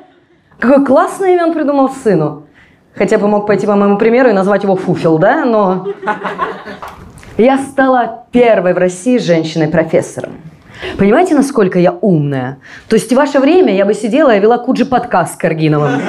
Я вот в эту вашу игру алмазики три в ряд собрать, да я бы ее два раза до конца прошла, ясно? Я выиграла на конкурсе Парижской академии наук с работой «Говори, что знаешь, делай, что делаешь, и пусть будет чему быть». А сейчас у меня эту работу украл какой-то Джейсон Стэтхэм. Я не знаю, что это за английский ученый, но он процитировал все просто от и до. Я также получила еще и приз Шведской академии. То есть, понимаете, единственная математическая вершина, которой я не достигла, это Олимпиада кенгуру и русский медвежонок. И всей своей жизнью я доказала, что не обязательно иметь член, чтобы быть членом Петербургской академии наук.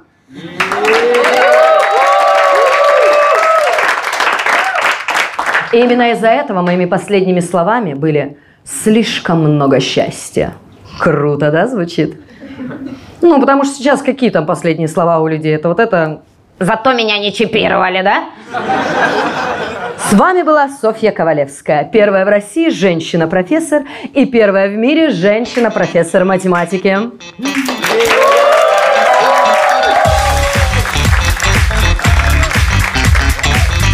Это был исторический стендап. На сегодня у нас все. До новых встреч. В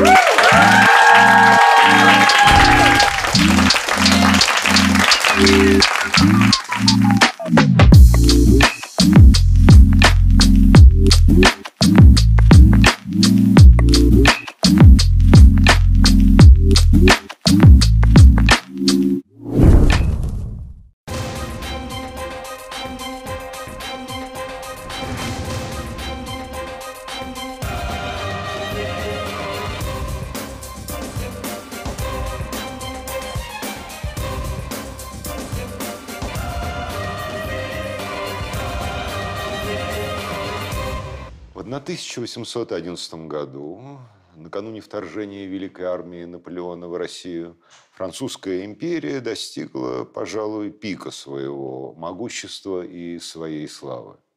Ее границы простирались от Эльбы до Тибры и даже дальше. Проживало в ней более 70 миллионов человек, и практически вся континентальная Европа работала на Францию.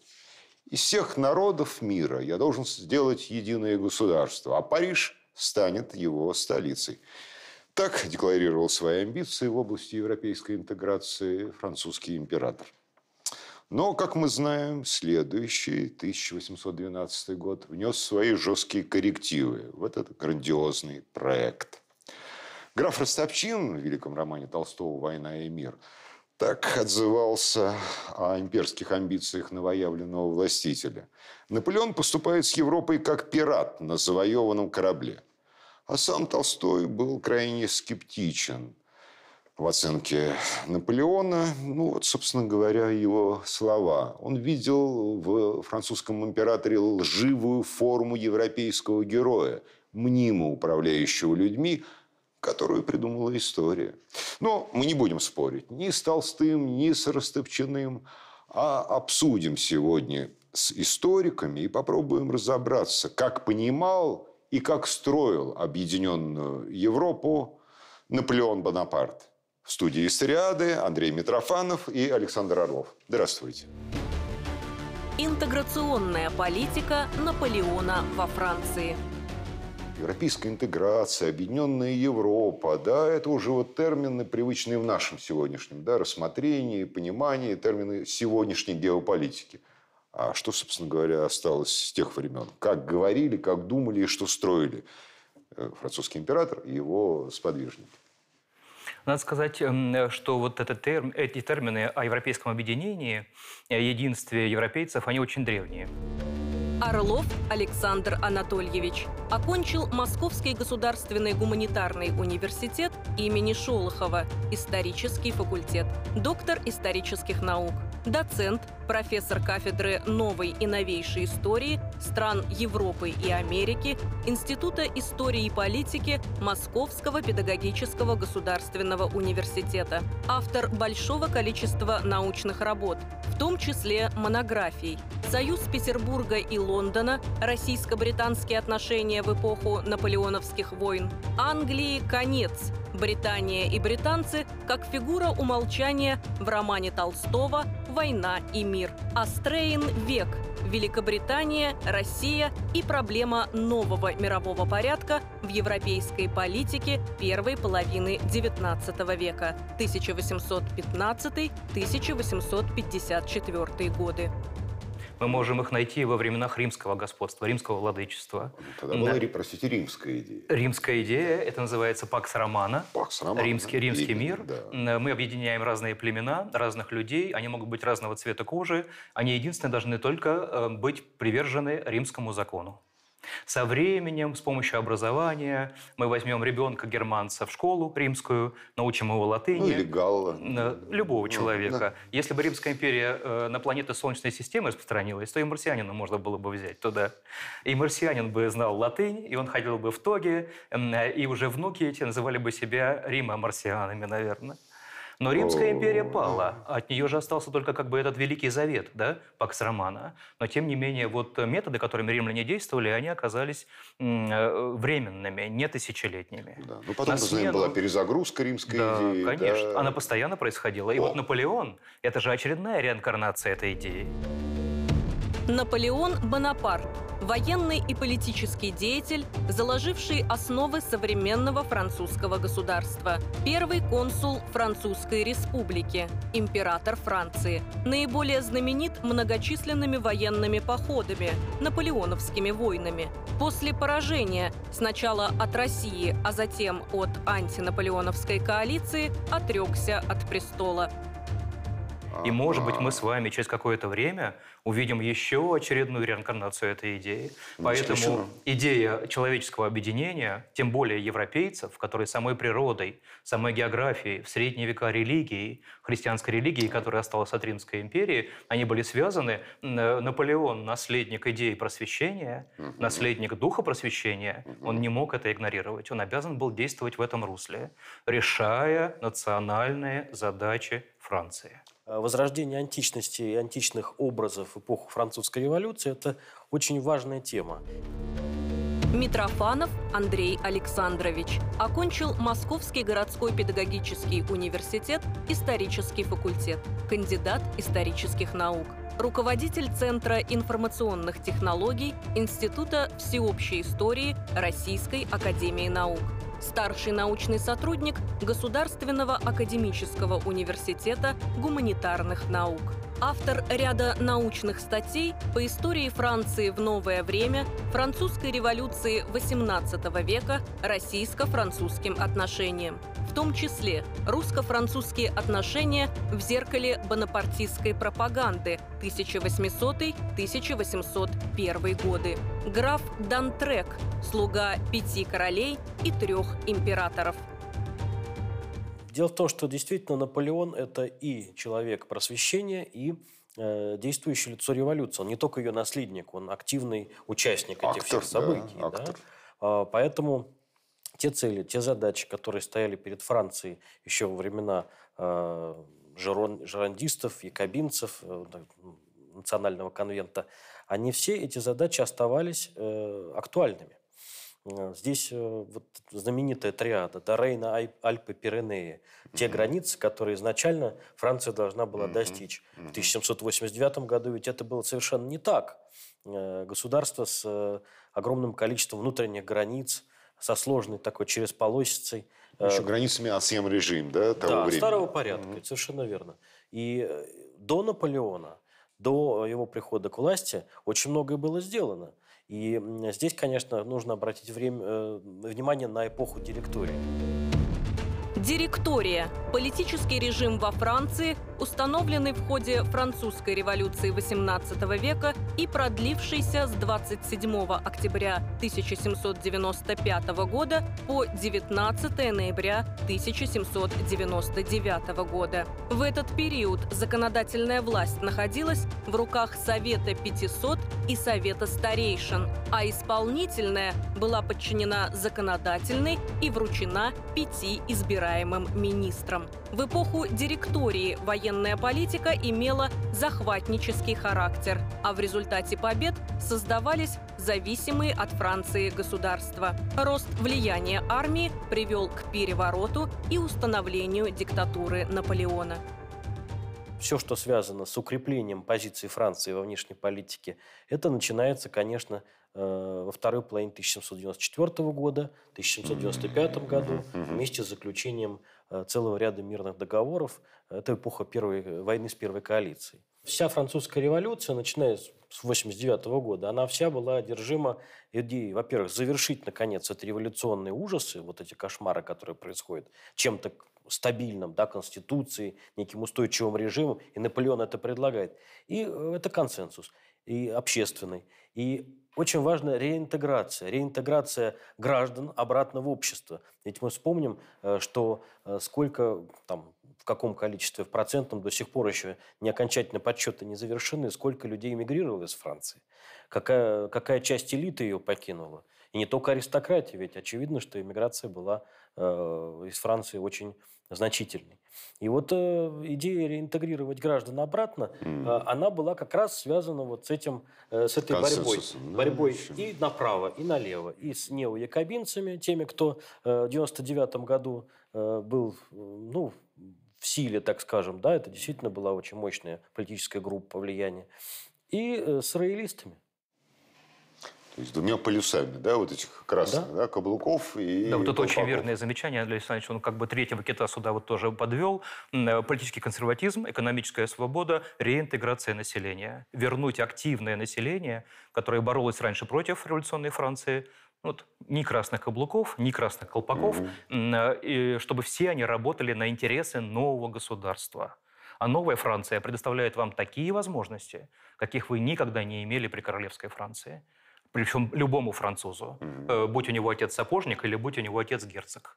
Если вы работаете на интересы нового государства, которые выражаю я, э, которые воплощаю я в себе. Я могильщик французской революции и одновременно продолжатель этой революции. Робеспьер на коне, как его называли англичане. Или коронованный Вашингтон еще Да, потом да, будет да. Вот даже такое, да, Ну, конечно, прозвучало? конечно. Ну, это, конечно, сильные образы, это, конечно, такой мобилизационный призыв, Вот французский который можно историк ощутить, силу которого можно даже ощутить сейчас. Альфонс Алар писал о том, что м, Вашингтон э, увлекался короткое время Наполеон. Он Очень мог бы короткое, стать Вашингтоном, но это было слишком мало для Наполеона. Мог бы, но не стал. Франция все-таки это другая ситуация. Это не заокеанская э, республика, которая защищена морями со всех сторон. И там приходится сражаться только с дикими толпами индейцев. Это, вот, э, как Андрей Александрович сказал, это первая антифранцузская коалиция. Австрия, Пруссия, а границы подходили тогда к самой территории Франции, при огромном сочувствии России, э, хотя мудрая э, императрица Екатерина на словах поддерживала только эту коалицию, она обещала солдат, обещала денег. Ну, слишком большие проблемы в России в это время были, и надо было выждать время, посмотреть, куда все это клонится. И Англия тоже еще. Самый главный в будущем противник, пока она э, взирает на внутренние дрязги во Франции с удовольствием, Англия. Но когда начинает укрепляться сила власти Наполеона, э, начинает расти беспокойство и в самой Англии тоже. И Англия будет главным противником Наполеона. Но все-таки с первой коалиции были заключены какие-то да, дипломатические... Ее разгромили. Ее разгромили. А потом уже Ее разгромили, а потом на барабане. Они вынуждены. На барабане. На барабане. Подписали. Это его ноу-хау, это новация Наполеона, э, за которую ему доставалось от э, директории. Он не имел права это делать. У него не было таких, э, такой леги- легитимности, чтобы подписывать государственные договоры. Но, как вот помните эту поговорку, победитель-то прав всегда. Поэтому директория вынуждена была вот эм, следовать эм, за достижениями Бонапарта и, не желая того, раздувать эм, э, ареал, э, раздувать эм, вот, э, настроение национального Вот, э, вот чувства как вокруг э, Наполеона. да, Франция будущего превращается в Европу будущего, да, как, собственно говоря, идет такое имперское расширение. Вот что предлагала да, французская модель вовне? Ну, помимо вот начала, да, победили, на барабане подписали, а что предлагали тем народам, да, которые вот входили ну, в сферу действия Франции будущего, наполеоновской Франции? Но видите, как логично мы переходим к этому вопросу. Не США, да, не Соединенные Штаты, не за океаном, не да. дикие индейцы, да, а здесь же вот огромные вот эти государства, сильные империи старого порядка, которые никогда не согласятся с тем, что эм, выскочка, корсиканское чудовище, узурпатор воссел на древнем троне французских королей. Ответом на те события, которые происходят во Франции, является первая, а потом еще шесть антифранцузских коалиций. И разгромили Францию только с помощью шестой, а потом еще и седьмой коалиции. Представляете, какая, какая это была борьба? Э, Против чего боролись э, коалиционеры? Почему это было так? Ну ладно, стал бы он императором, э, ну похулиганил, знаете, такой мальчик, мальчик-хулиган, который навел беспорядок в доме. Но ведь он же стал коронованной особой. Ему же выгодно, чтобы заключи- были договоры заключены, чтобы все какой, спокойно. да, Я не еще буду хуже. больше хулиганить, да? И с ним бы примирились. Никогда. Нет. Этого сделать было невозможно, потому что здесь вступают в действие политические вопросы. Политические вопросы. Наполеон пытался переформатировать Европу по тем традициям, которые он опробовал на- во Франции, на территории Франции. Вот, вот, вот, вот, Это должна была быть совершенно другая Европа. Коалиционеры с этим категорически были не согласны. Категорически. И как водится, вот когда мы смотрим на наполеоновскую эпоху, здесь невозможно сделать хронологическое разделение и сказать, что было вот с 1799-800 года, опыт, как отделить опыт 90-х годов.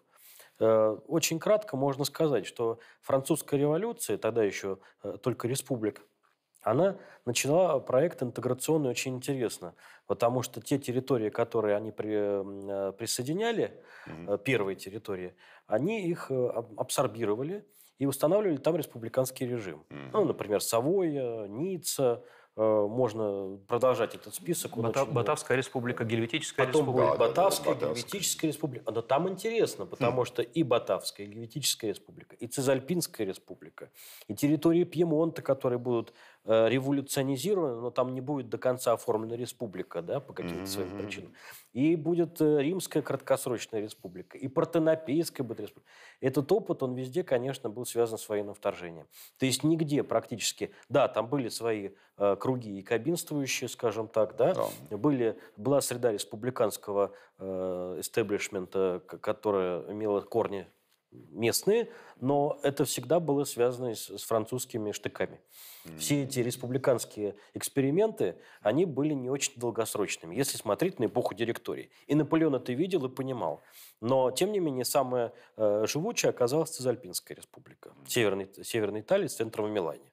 Ну, это из тех, из тех, из тех э, государственных образований, которые оказались наиболее долгоиграющими, если так можно высказаться. Мы должны обратить внимание здесь на э, дальновидность Наполеона, э, необычное отношение к разным территориям, которые mm-hmm. завоевывали французы. Вот Андрей Александрович совершенно правильно внимание обратил на смену идеологам, идеологемам обязательное создание республики. Без этого не получится. Mm-hmm. Сначала республика, потом хлеб.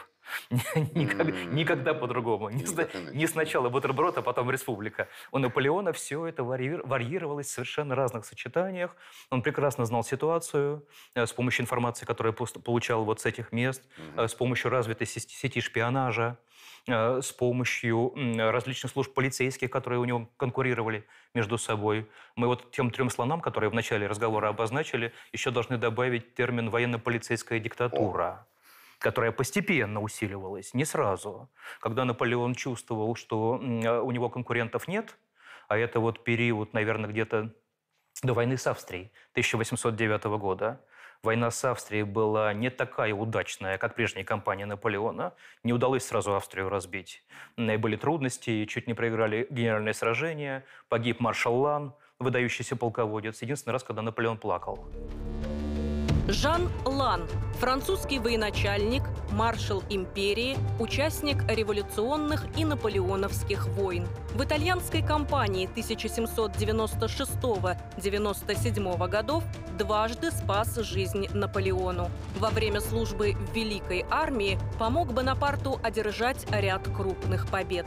В возрасте 40 лет был смертельно ранен в сражении при Эслинге. Тело Лана погребено в пантеоне, а его имя выбито на триумфальной арке в Париже. До 1809 года конкуренции такой серьезной не проявлялась.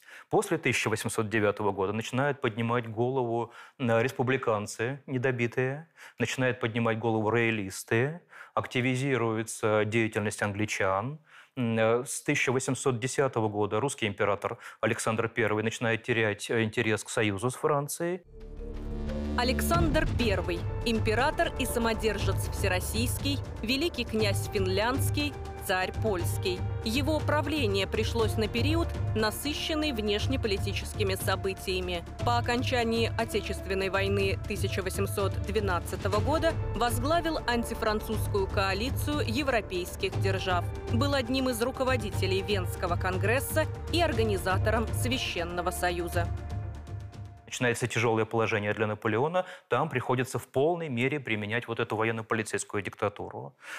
Но э, вот до этого периода, до 1809 года, мы найдем ну, совершенно огромный набор разных средств, которые Наполеон применял здесь и сейчас, в данной ситуации, в конкретной обстановке. Были даже такие экзотические э, вещи, как предложение обмениваться территорией.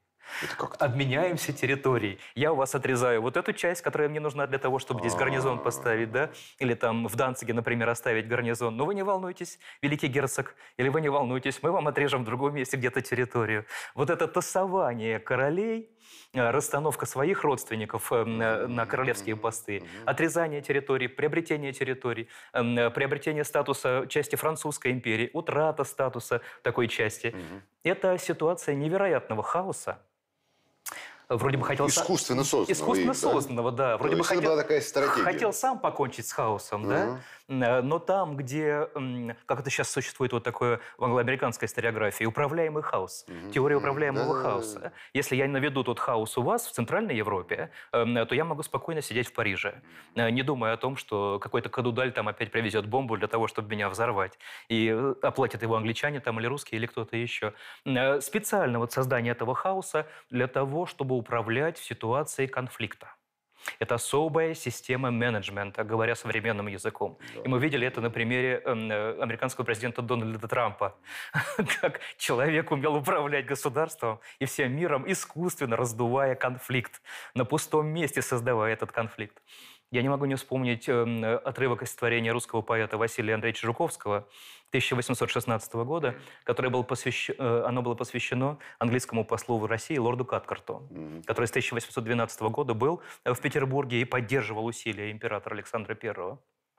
Вот в 16 году Жуковский написал, «И то, что рушил он, имея в виду Наполеона, природа своей красою облекла, и по следам его свобода с дарами жизни притекла». Ничего себе. Представляете? Это Э, 16 попробуем. год, то есть после 12 Да, это 16 год, который ясно было, что Наполеон на острове Святой Елены, и он больше не появится, этот великий создатель хаоса в Европе. Эм, э, Свобода-то притекла, но только по следам его Наполеона. Боясь Наполеона, э, правители Европы вещь, сами да. стали эм, создавать После, конституции. после 12 года, после нашествия галлов и 12 языцев, да, после ну, катастрофы, не катастрофы, ну, колоссального потрясения. Сейчас современные историки Всё равно- употребляют слово катастрофа уже. Катастрофа 12 года. Катастрофа Уже 12 не боятся этого да. слова. да. Все равно о Наполеоне русский поэт говорит и как бы первого разряда русский пиит Ну, это говорит вот принципиально, вот это же принципиально важная вещь. Ничего Э, себе. 19 век поставил перед человечеством, ну, перед Европой, да, человечество, Европа, мы говорим о Европе прежде всего, важнейшие вопросы соотношения свободы, э, личности, индивидуальности и подчинения государю. Ну, или подчинение закону, если этот государь собирается соблюдать законы, если он сам даровал эти законы, это отношение э, социального, социальной группы и всего государства. Это право человека требовать издания фундаментальных законов. И если государь издает такие фундаментальные законы, я подчиняюсь ему как разумный подданный. Это не тиран уже, это человек, государь эпохи просвещения. Вот все эти вопросы необходимо было решить и русской аристократии тоже. И они были, видите, как решены эти вопросы. Э, Декабристское восстание.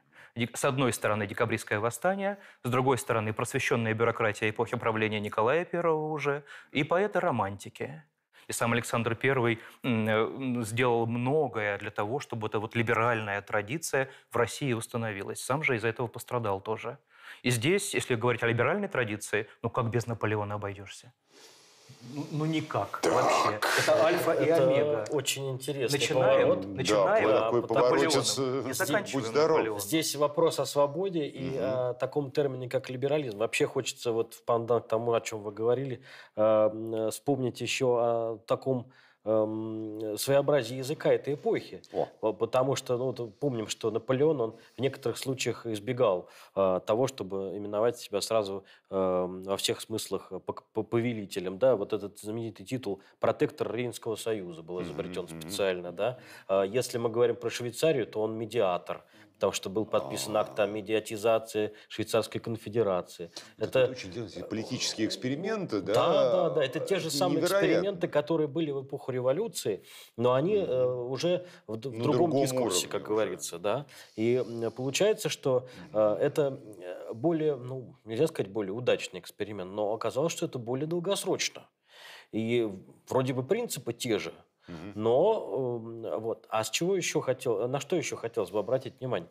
А, вот если мы говорим о пробуждении национального чувства, очень часто, конечно, вспоминают это касательно и Пруссии, угу. и, конечно же, это испанская эпопея, да, все, что связано с Испанией и Португалией.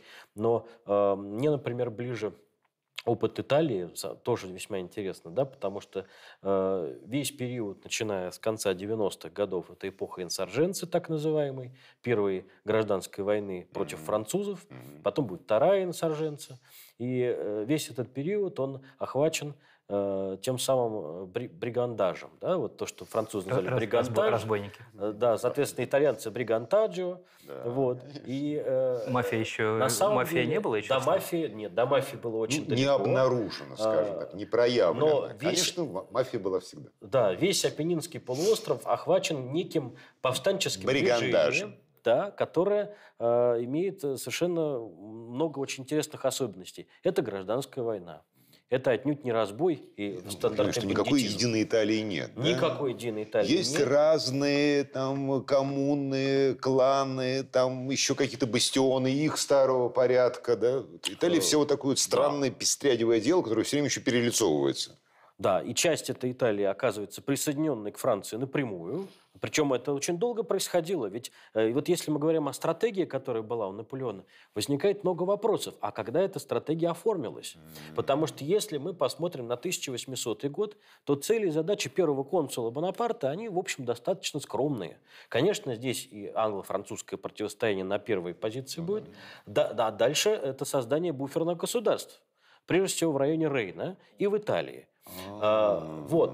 Но если мы посмотрим чуть позже, 1804 год, эпоха провозглашения империи, и 1805 год, да, когда он провозглашается королем Италии, это э, знаменитая тирада о том, что я новый Шарлемань, я новый Карл Великий.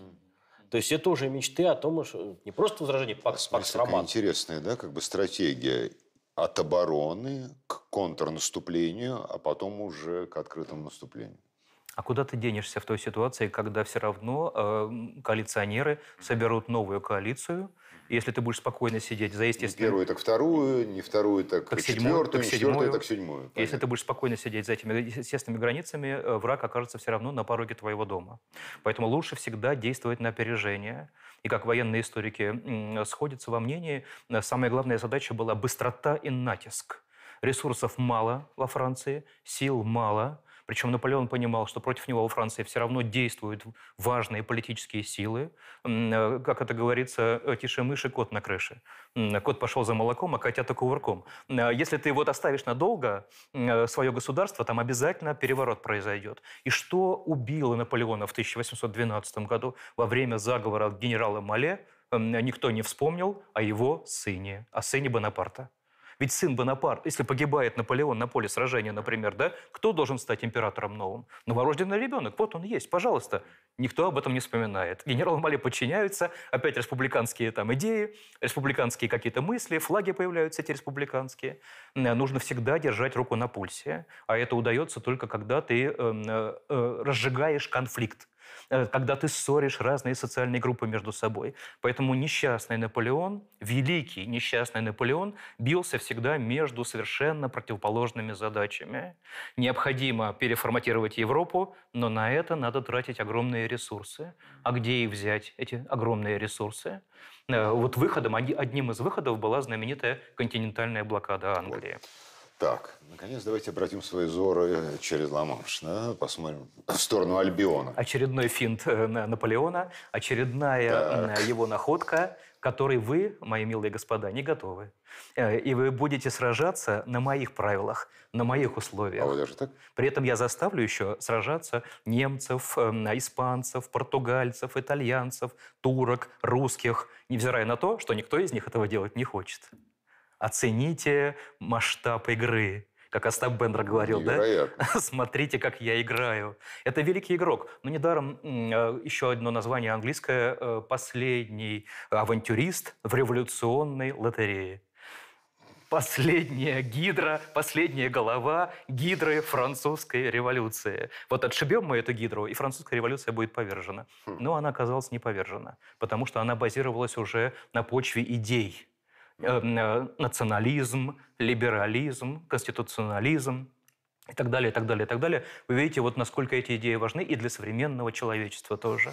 Фу. Если ты не... Вот ты начинаешь Еще. войну, например, да, и при этом ты говоришь, Спасибо. я тиран, я хочу всех убить, я хочу всех уничтожить, но ты Чингисхан. Если, ну, ты, да. если ты начинаешь войну и говоришь, я воюю ради свободы и демократии, то ты борец за свободу и демократию. Привет Наполеону Бонапарту. Историки, в общем-то, часто проводят параллели того, о чем мы говорим вот от применительно к периоду 1806-1811 года, вот этого интересного такого мощного проекта, э, как он назывался, э, если точно говорить, как Тюляр пишет, да, то что это блокада Англии, а не континентальная блокада. Да, тут мы, пут, мы путаем наоборот, слушателей, да? да? да кто, да, кто, да, кто да. кого блокировал? А, кто кого блокировал? А если вернуться на шаг назад, то мы опять видим, что национальный конвент Франции, который правил в 1792-1795 годах, он предпринимал уже усилия на эту тему, mm. примерно такие же, ну, конечно, не настолько радикальные. А почему? Да все потому, что накануне французской революции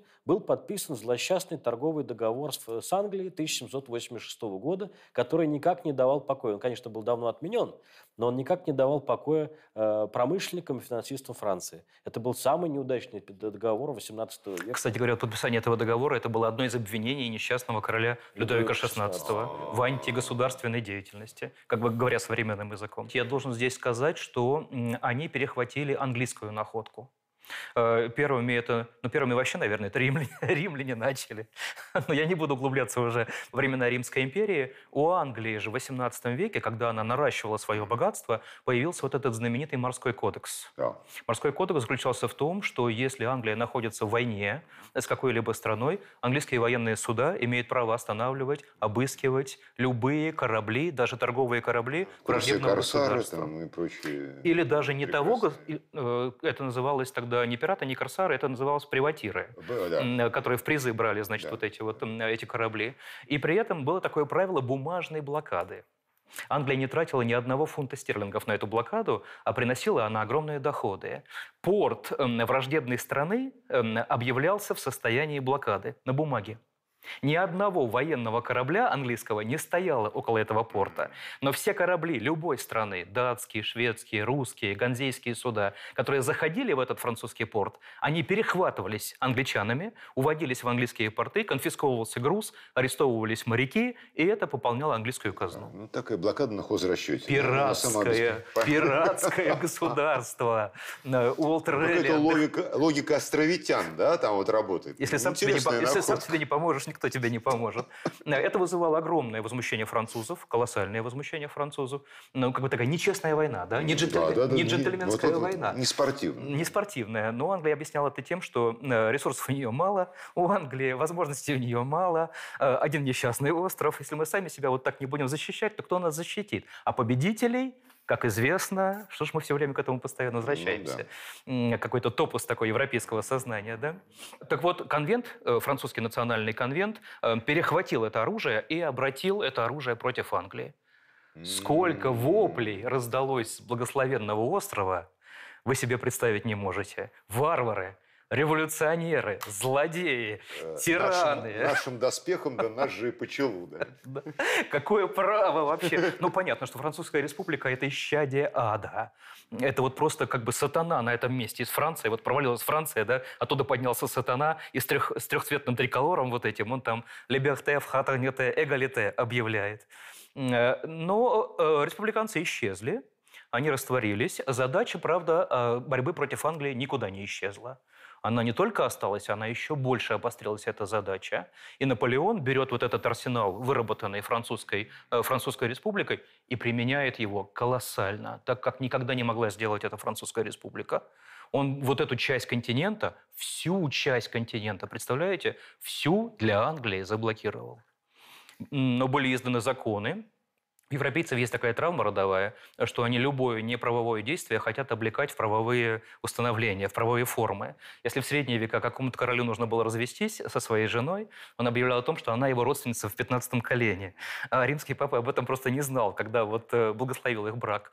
И здесь э, вот были изданы законы в Берлине э, в ноябре 1800 декрет, в поверженном да. Берлине в ноябре 1806 первый э, декрет о блокаде и потом Миланский декрет 1807 года, да, это второй декрет, который завершил создание такой системы блокады. Англичане э, не имели права торговать ничем в Европе. Вот такой эксперимент был поставлен, невероятный эксперимент. Э, те, те люди, которые сейчас собираются бороться с Соединенными Штатами Америки, должны перечитать внимательно вот эту историю блокады континентальной. Никакие товары, никакие поездки, никаких связей, даже почтовых. Все британцы, которые оказываются на территории То континента... все коммуникации блокированы? Абсолютно все. Убивали даже почтовых голубей, которые вылетали с континента, предполагая, что они какую-то информацию могут в Англию передавать с помощью этих голубей. Все британские подданные, которые оказываются на территории континента, даже дети, подвергается немедленному аресту и заключению говоря, в тюрьму. И интернет того времени тоже грохнули. Да? Все, отрубаем вам все, что можно, выключаем да. вас. А, мы цивилизованные, мы европейцы, не, французы уже, да, мы европейцы. Эм, мы избавились от крайности революции, а это пиратское государство, которое мешает всем, должно быть уничтожено. все, что было. Да. Да. Здесь еще важный фактор, да. но о нем можно сказать в общих чертах, что общественное мнение, э, собственно говоря, европейское – оно, поскольку франкоцентризм никуда еще не исчез, угу. оно очень связано с французским общественным мнением, и оно э, по структуре своей часто очень франкоязычно. А в интеграционной политике Наполеона один из важных элементов, такой замковый камень тоже был, это не просто контроль за общественным мнением, это его э, там, француживание. Да? То есть там, где можно было издавать на двух языках, газеты издавались на двух языках. И, и так, кстати, очень интересно, что mm-hmm. информационная блокада Англии, она не предусматривала э, полной блокады. То есть, на самом mm-hmm. деле, то, о чем вы говорите, интер, интернет, конечно, э, далекие, далекие предки интернета, да, вот эти ну, коммуникационные системы, да. Ведь э, существовала очень э, интересная, э, четко выверенная система, при которой републикация английских новостей э, служила только подтверждением официальной прессе Наполеонской империи. Вы выбирали, конечно, да, сознательно, выбор, специально это выбирали. Уже, пропаганда, да, контрпропаганда. Да, да, как да. это у Сироткина, да, я пытался обуздать лошадь прессы. Да. Э, Наполеон говорил, я пытался обуздать вот эту норовистую А-а-а. лошадь. То есть как бы э, руководить, управлять, не только выносить хаос, да, не только создавать ситуацию да. конфликта. Ну, это все приемы уже изучены. Форматировать, да? дезинформация, форматировать там, сознание человека. Далее, да. угу. Но, ну, смотрите, блокада – это же огромная, важная задача создания европейской цивилизации. О, вот я к этому и клоню. Вот этот самый, да, цивилизацион, да. который становится да. вот новой да. ну, моделью идей, я не говорю идеологии, если уж его Наполеон Бонапарт ненавидит, да, этот термин бог с ним оставим, да? Идеология. Как идеология. рождается вот эта цивилизацион? Вот, а э, вот мы, избавляясь от засилия Англии так. и от политического, и от экономического, якобы даем возможность спокойно развиваться э, различным регионам Италии, ради бога, пожалуйста, собственное сырье, собственное производство mm-hmm. различным регионам Германии, различным германским землям, э, разным королевствам, герцогствам, там, небольшим владением каким-то, э, даже России мы даем возможность. Россия же мечтала еще со времен э, Екатерины II избавиться от засилья британского торговца. То, что британский торговец забирает товары, вывозит их в Европу и там продает русские товары, получая добавленную стоимость. Екатерина пыталась заставлять русских купцов создавать купеческие конторы в Лондоне, чтобы русские купцы вывозили туда товар, там его продавали, получали добавленную стоимость, эти деньги возвращались в Россию, и на эти деньги в России проводились бы либеральные реформы. То есть мы предполагаем, что существовала какая-то почти монополия да, британская. Британцы смогли с помощью европейского морской, морской торговли они с помощью а, флота своего, да, с помощью флота они обеспечивали вот это вот реэкспортирование разных товаров в разные страны, mm и без британцев ты не обойдешься. Знаменитый британский посредник. Э, почитаешь литературу 18-19 века, он везде. Он всегда до голомания в XVIII веке, до увлечения французской культурой. Но уже во второй половине XVIII э, века на смену голомании идет англомания. И французы первые перенимают англоманию. Первые. Но это, видимо, тогда, когда э, французам э, удается сопротивляться, с одной стороны, англичанам, а с другой стороны, они потеряли Канаду. Mm-hmm. Они потеряли свои владения в Америке. И здесь надо перехватить у более такого развитого государства что-то, чтобы закрыть вот эти прорехи все в своей политике. Наполеон же вам предлагает уникальный шанс избавиться от этого засилья британского, избавиться от этого посредника. Но у него все, никогда окончательно ничего не получается. Или мы избавляемся от британского посредника, ну, там время будет какое-то переходное, тяжелое, и в это время будет работать французский посредник. Mm-hmm. Его фраза знаменитая «La France avant tout», Франция прежде всего. И если есть возможность вначале была работать а французскому... Они убирались. Юбералис это уже переосмысленное. Вот то, что. Да, да, да, да. Андрей Александрович говорил, прусский национализм вместе с определенным либерализмом и Германия, Германия превыше всего. А сейчас мы слышим Украина по натусе. И это нация, которая находится в тяжелейшем состоянии, вот которая выдвигает такое, да? Ну, нация, Конечно. которая пытается где-то наскрести какую-то идеологию для того, чтобы э, объединить людей на данной территории. И для того, чтобы двинуть их куда-то вперед. От великого до смешного. Реализация цели. повторяется, как мы знаем, в виде фарса. Это все как бы да, опять, изучено. Опять, Но вот то, что это наполеоновские разработки, да, это последствия его экспериментов европейского масштаба, вот это, конечно, удивительно. В этом эксперименте по крайней мере, если говорить о блокаде континентальной, да. были, как говорится, сбои.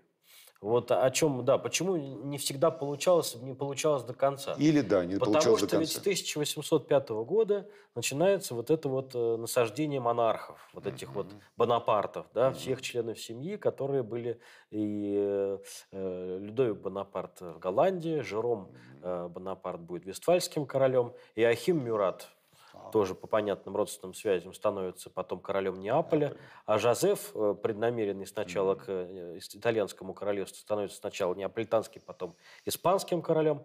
И вот э, если посмотреть на те режимы, которые были не то чтобы наиболее устойчивыми, но они были в режиме наибольшего благоприятствия со стороны Наполеона. Какие? Mm-hmm. Ну, голландский король, например, и неаполитанский король Мюрат, mm-hmm. или королевство обеих Сицилий, как можно, да, в 19 веке его будут постоянно называть. Э, они нарушают эту континентальную блокаду. Э, не, не только будет потом Россия нарушать, э, да, но сами же ближайшие правители, ближайшие монархи, которые постоянно присутствуют в Париже на каких-то важных церемониях и ведут ежедневную переписку. Ближайшие, ближайшие родственники да, Наполеона. Ну, ближайшие. О том, что они родственники, я даже не говорю. Корсиканская семейная вот, политика. Корсиканская такая. семья, да. И э, вот эти люди стараются... Но если для голландского короля Луи Людовика это все заканчивается лишением трона, отречением от престола, довольно быстрым, там прошло, по-моему, всего 4 года, да, он правильно? 1810 год, и уже да, он перестал быть королем. Уже все, закончилось. И Голландию присоединили как провинции, как департаменты присоединили к Франции. Да, присоединенные так называемые, департамент реюни, так они назывались, mm-hmm. да? То есть mm-hmm. империя разрасталась mm-hmm. и разрасталась. А если говорить про опыт э, королевства обеих Сицилий, yeah то э, Мюрат удержался. И вообще он, э, несмотря на то, что мы его воспринимаем... Э, кстати, и Жена Багарне, который был вице-королем Италии, мы воспринимаем как, прежде всего, полководца. Да. И Ахима Мюрата. Но они были политиками, причем политиками с большой буквы. И даже приставка «вице-король», она не должна нас вводить в заблуждение. Вот Мюрату удавалось лавировать лавировать между интересами, собственно, элиты э, своего, собственно, неаполитанского королевства и интересами Парижа. И, кстати, ни контрибуции, ни выплаты в Париж этих огромных средств э, с итальянских государств тоже никто не отменял. Но нарушение континентальной блокады э, в том или ином виде, они все-таки происходили. И плюс еще контрабанда. Контрабанда, ну, да, маленький гешефт, конечно. Э, смаглеры, как, как называли. Ночью пробирались эти смаглеры, на берегу уже были готовы суда, mm. уже была масса людей, которые готовы были участвовать в этой контрабанде. Представляете, разрыв отношений с Англией, да? Mm. Насколько английские товары возросли в цене. Mm.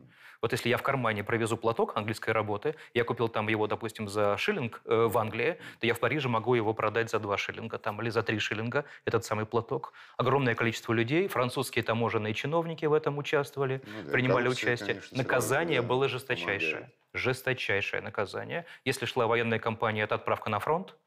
А если не было военной кампании, то это заключение в тюрьму и даже вплоть до смертной казни.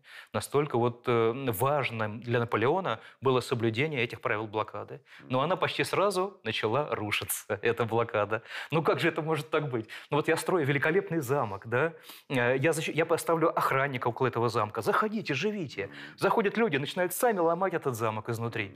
Ну что это за скоты такие? Ну вот как можно управлять человечеством? Только с помощью кнута. Э, Португалия в первое рухнула в Португалии эта блокада. Но Португалия была очень сильно зависима от Англии. Они просто не могли Конечно. остаться без сырья, которое англичане доставляли, и без товаров. В Испании довольно быстро рушится эта блокада. Э, в королевство обеих Сицилий, но там, но там же еще остров Сицилия, такая дыра в этом, в этом королевстве, где остался Фердинанд, король Фердинанд, и там английские корабли, там английские суда, и там спокойненько через Мессинский пролив можно все это перевозить. И там совершенно другая политическая ситуация. Если говорить про интеграционный проект... На Сицилии, на Сицилии. Да, были, то да. это короткая ремарка, то все-таки те, кто, э, если мы говорим про итальянские элиты в разных государствах, и, кстати, испанцы тоже, они могли наблюдать наблюдать, а что же происходит, например, на Сицилии, на Сардинии. Ну, Сардиния э, – это э, эпизод не совсем незначительный, скажем так, в общеевропейском масштабе. Там сохраняется власть, собственно, Савойской династии. Больше ничего не осталось. Частичка Пьемонского э, да, королевства. Да, все, все, что осталось. И плюс российские субсидии, которые помогали держаться на плаву. А что касается Сицилии, то там проходят интересные реформы. Беттинка. Mm-hmm. Вице-король да. Э, лорд, лорд Бентинг, э, который командовал, который был э, ну, таким приглашенным специалистом у короля Фердинанда. И он еще командовал всеми сухопутными и морскими силами Британии, которые находились в этом месте. И король устранился, он предоставил ему возможность вот эти реформы совершать. Ну и, конечно, реформы были такие, что население с удовольствием его воспринимало. Ну и Россия стала уклоняться от соблюдения правил блокады континентальной. И вы знаете, здесь интересный момент. Вот я заметил, когда студентам своим преподаю, говорят, откровенно говорят о том, что русский император Александр I начал нарушать условия континентальной блокады.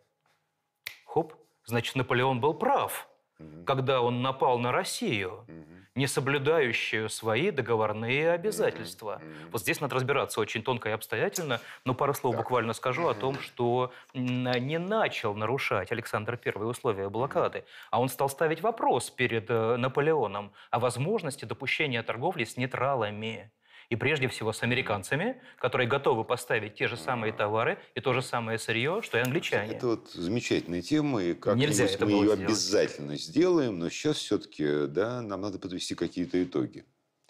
Вот что остается от этого проекта Наполеона Бонапарта? Какие-то технологии интересные, да, политические и прочие, мы уже отметили с вами.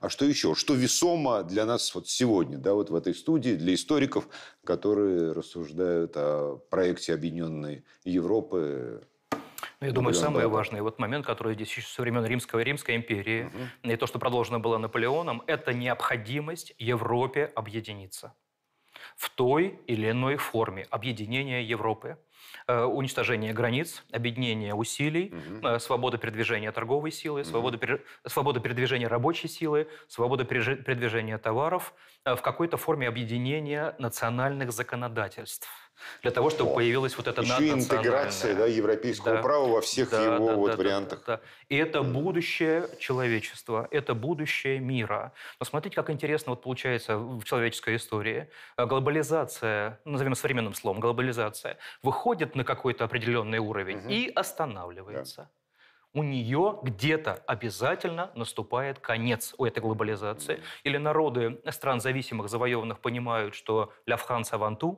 а зачем тогда, как Денис Давыдов писал, э, знаменитый партизан 12 года, э, лучше я э, лягу здесь, под Смоленском, с моими соотечественниками, чем пропаду ради французских интересов в Индии. Ведь все равно же французы нас утащат в Индию в Индии вот там воевать с английским господством. Процесс. Это... да, Денис Давыдов, ай да молодец. Да, вот дневник... Уже теперь становится понятно. Дневник партизанских действий. Ага. А еще у него про 1807 год, про кампанию 7 года. Уже в 1807 году вставал в 1812 со штыком в крови подуло то есть эта борьба будет бесконечная, она бесконечно будет продолжаться. В сражении при городе Красный эм, э, Смоленской губернии русские войска захватили штабной обоз маршала Даву, и там были карты Индии и Китая. Но черт его знает, зачем он их с собой возил. Ну, на досуге, может быть, там смотрел, где Индия, где Китай. Но, но в общем-то, наводит на мысли, да? наводит на размышления. Э, Все равно бы эта экспансия французская, она бы, наверное, никогда не остановилась. Она бы продолжалась постоянно, пока силен был бы император Наполеон. Вот Так. задача, стоящая перед европейцами, и возможности, которые есть ради реализации этой задачи. И, и возможности в разных сферах. А Если уж мы построим, подводим итоги, то Да. хочется тоже добав- дополнить, что у нас э, остается еще культурная сфера. И вот здесь э, как раз идет э, век англомании, 19 век, и утрата французским, э, французской культуры и французским языком того э, франкоцентризма. И это достойно отдельного разговора. Это тоже достойно отдельно. Да, вот замечательно вы подняли эту проблему. Может быть, мы об этом поговорим. Вот эти варвары, да? Варвары, пираты. Вот, вот, вот, вот, вот, э, вот, да. э, Давайте негод- вернемся. Негодяи. Они, они дают культуру всей остальной цивилизации человеческой. Как? Почему? Хотя у нас, понимаете, разговор исторический, тихо, мирно, все в студии, но хочется сделать какой-то жест. Вот, э,